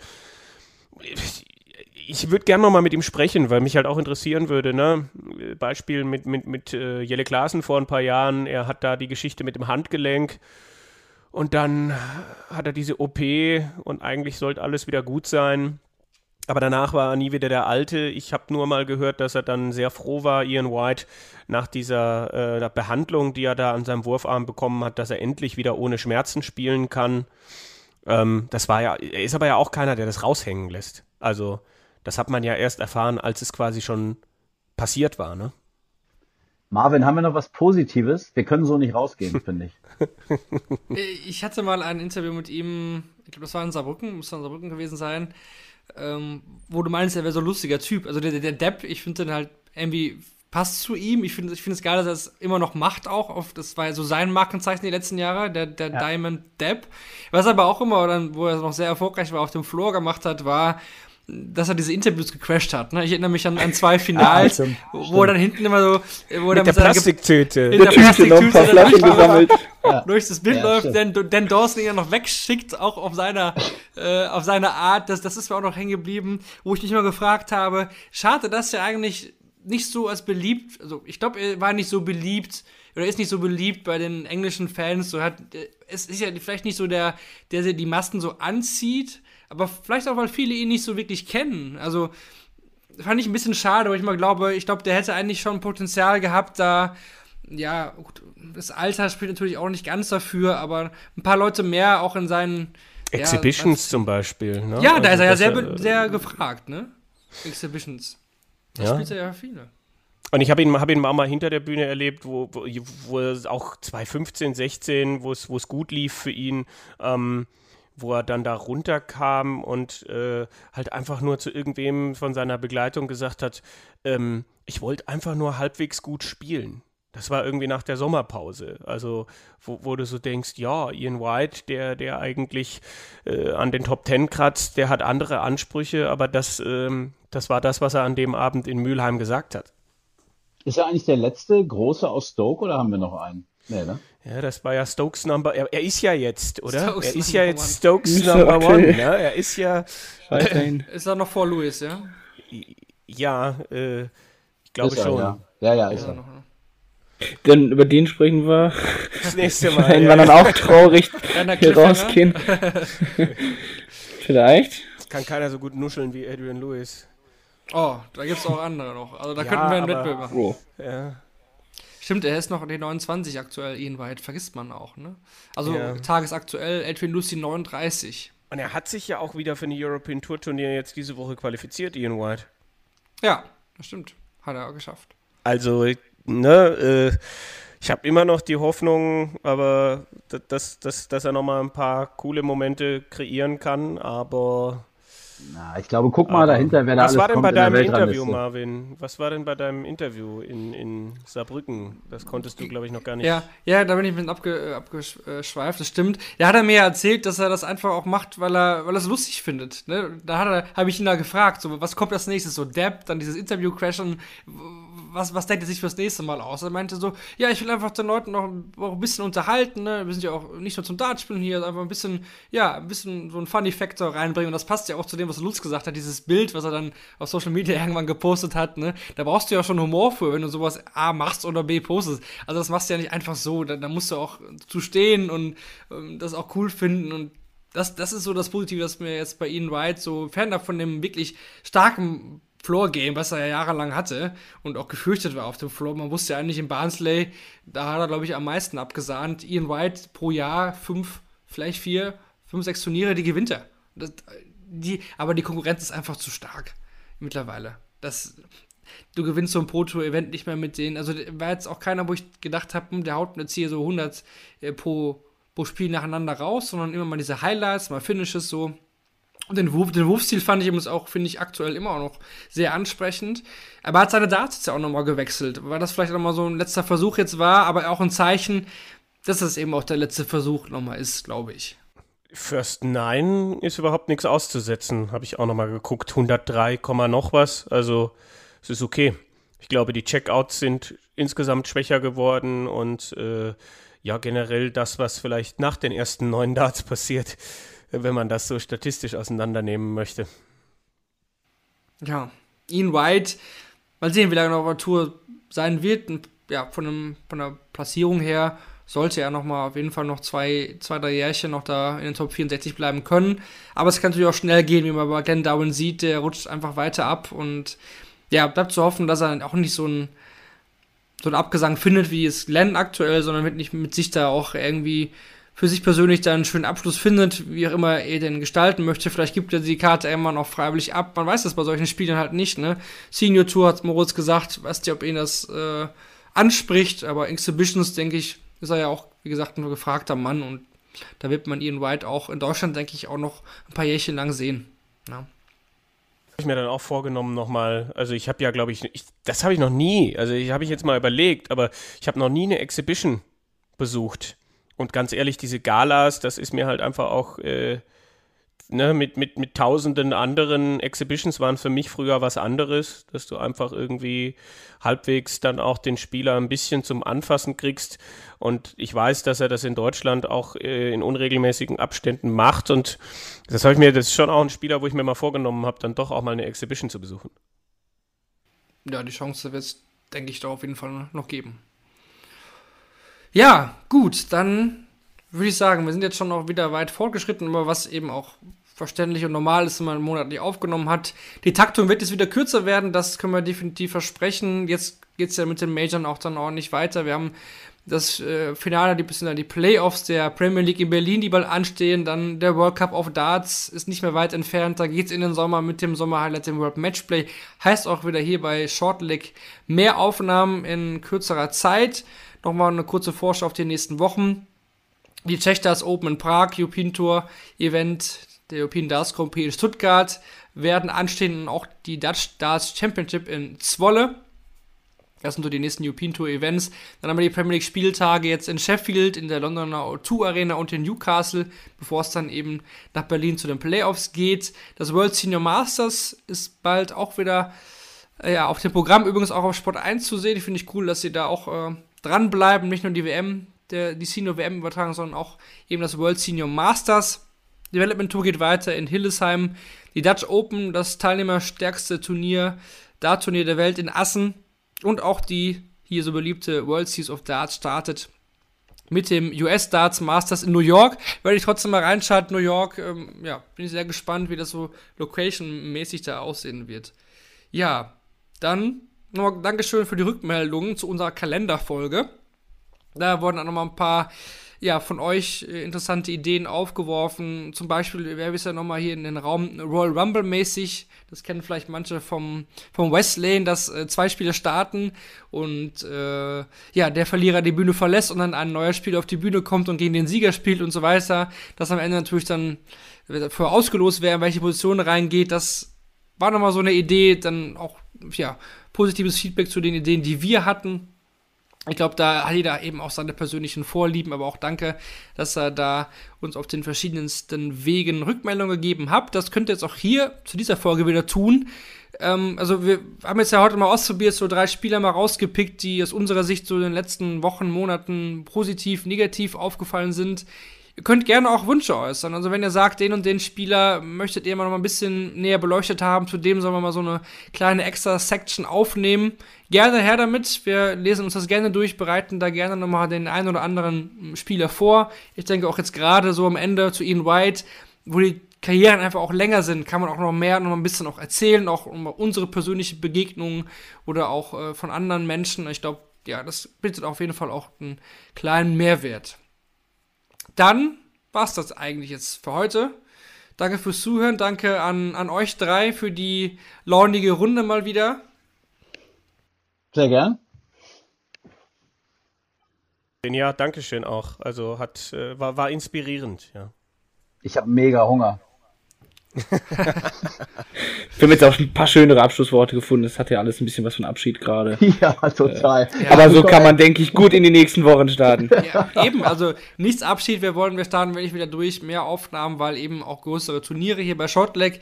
Deswegen werden wir uns das nächste Mal vor den Premier League Playoffs beziehungsweise vor dem World Cup of Darts mit einer nächsten Ausgabe von Shortleg, dem Daten.de Podcast, wieder bei euch melden. In dem Sinne, mach's gut, bis dahin, eine gute Zeit. Ciao.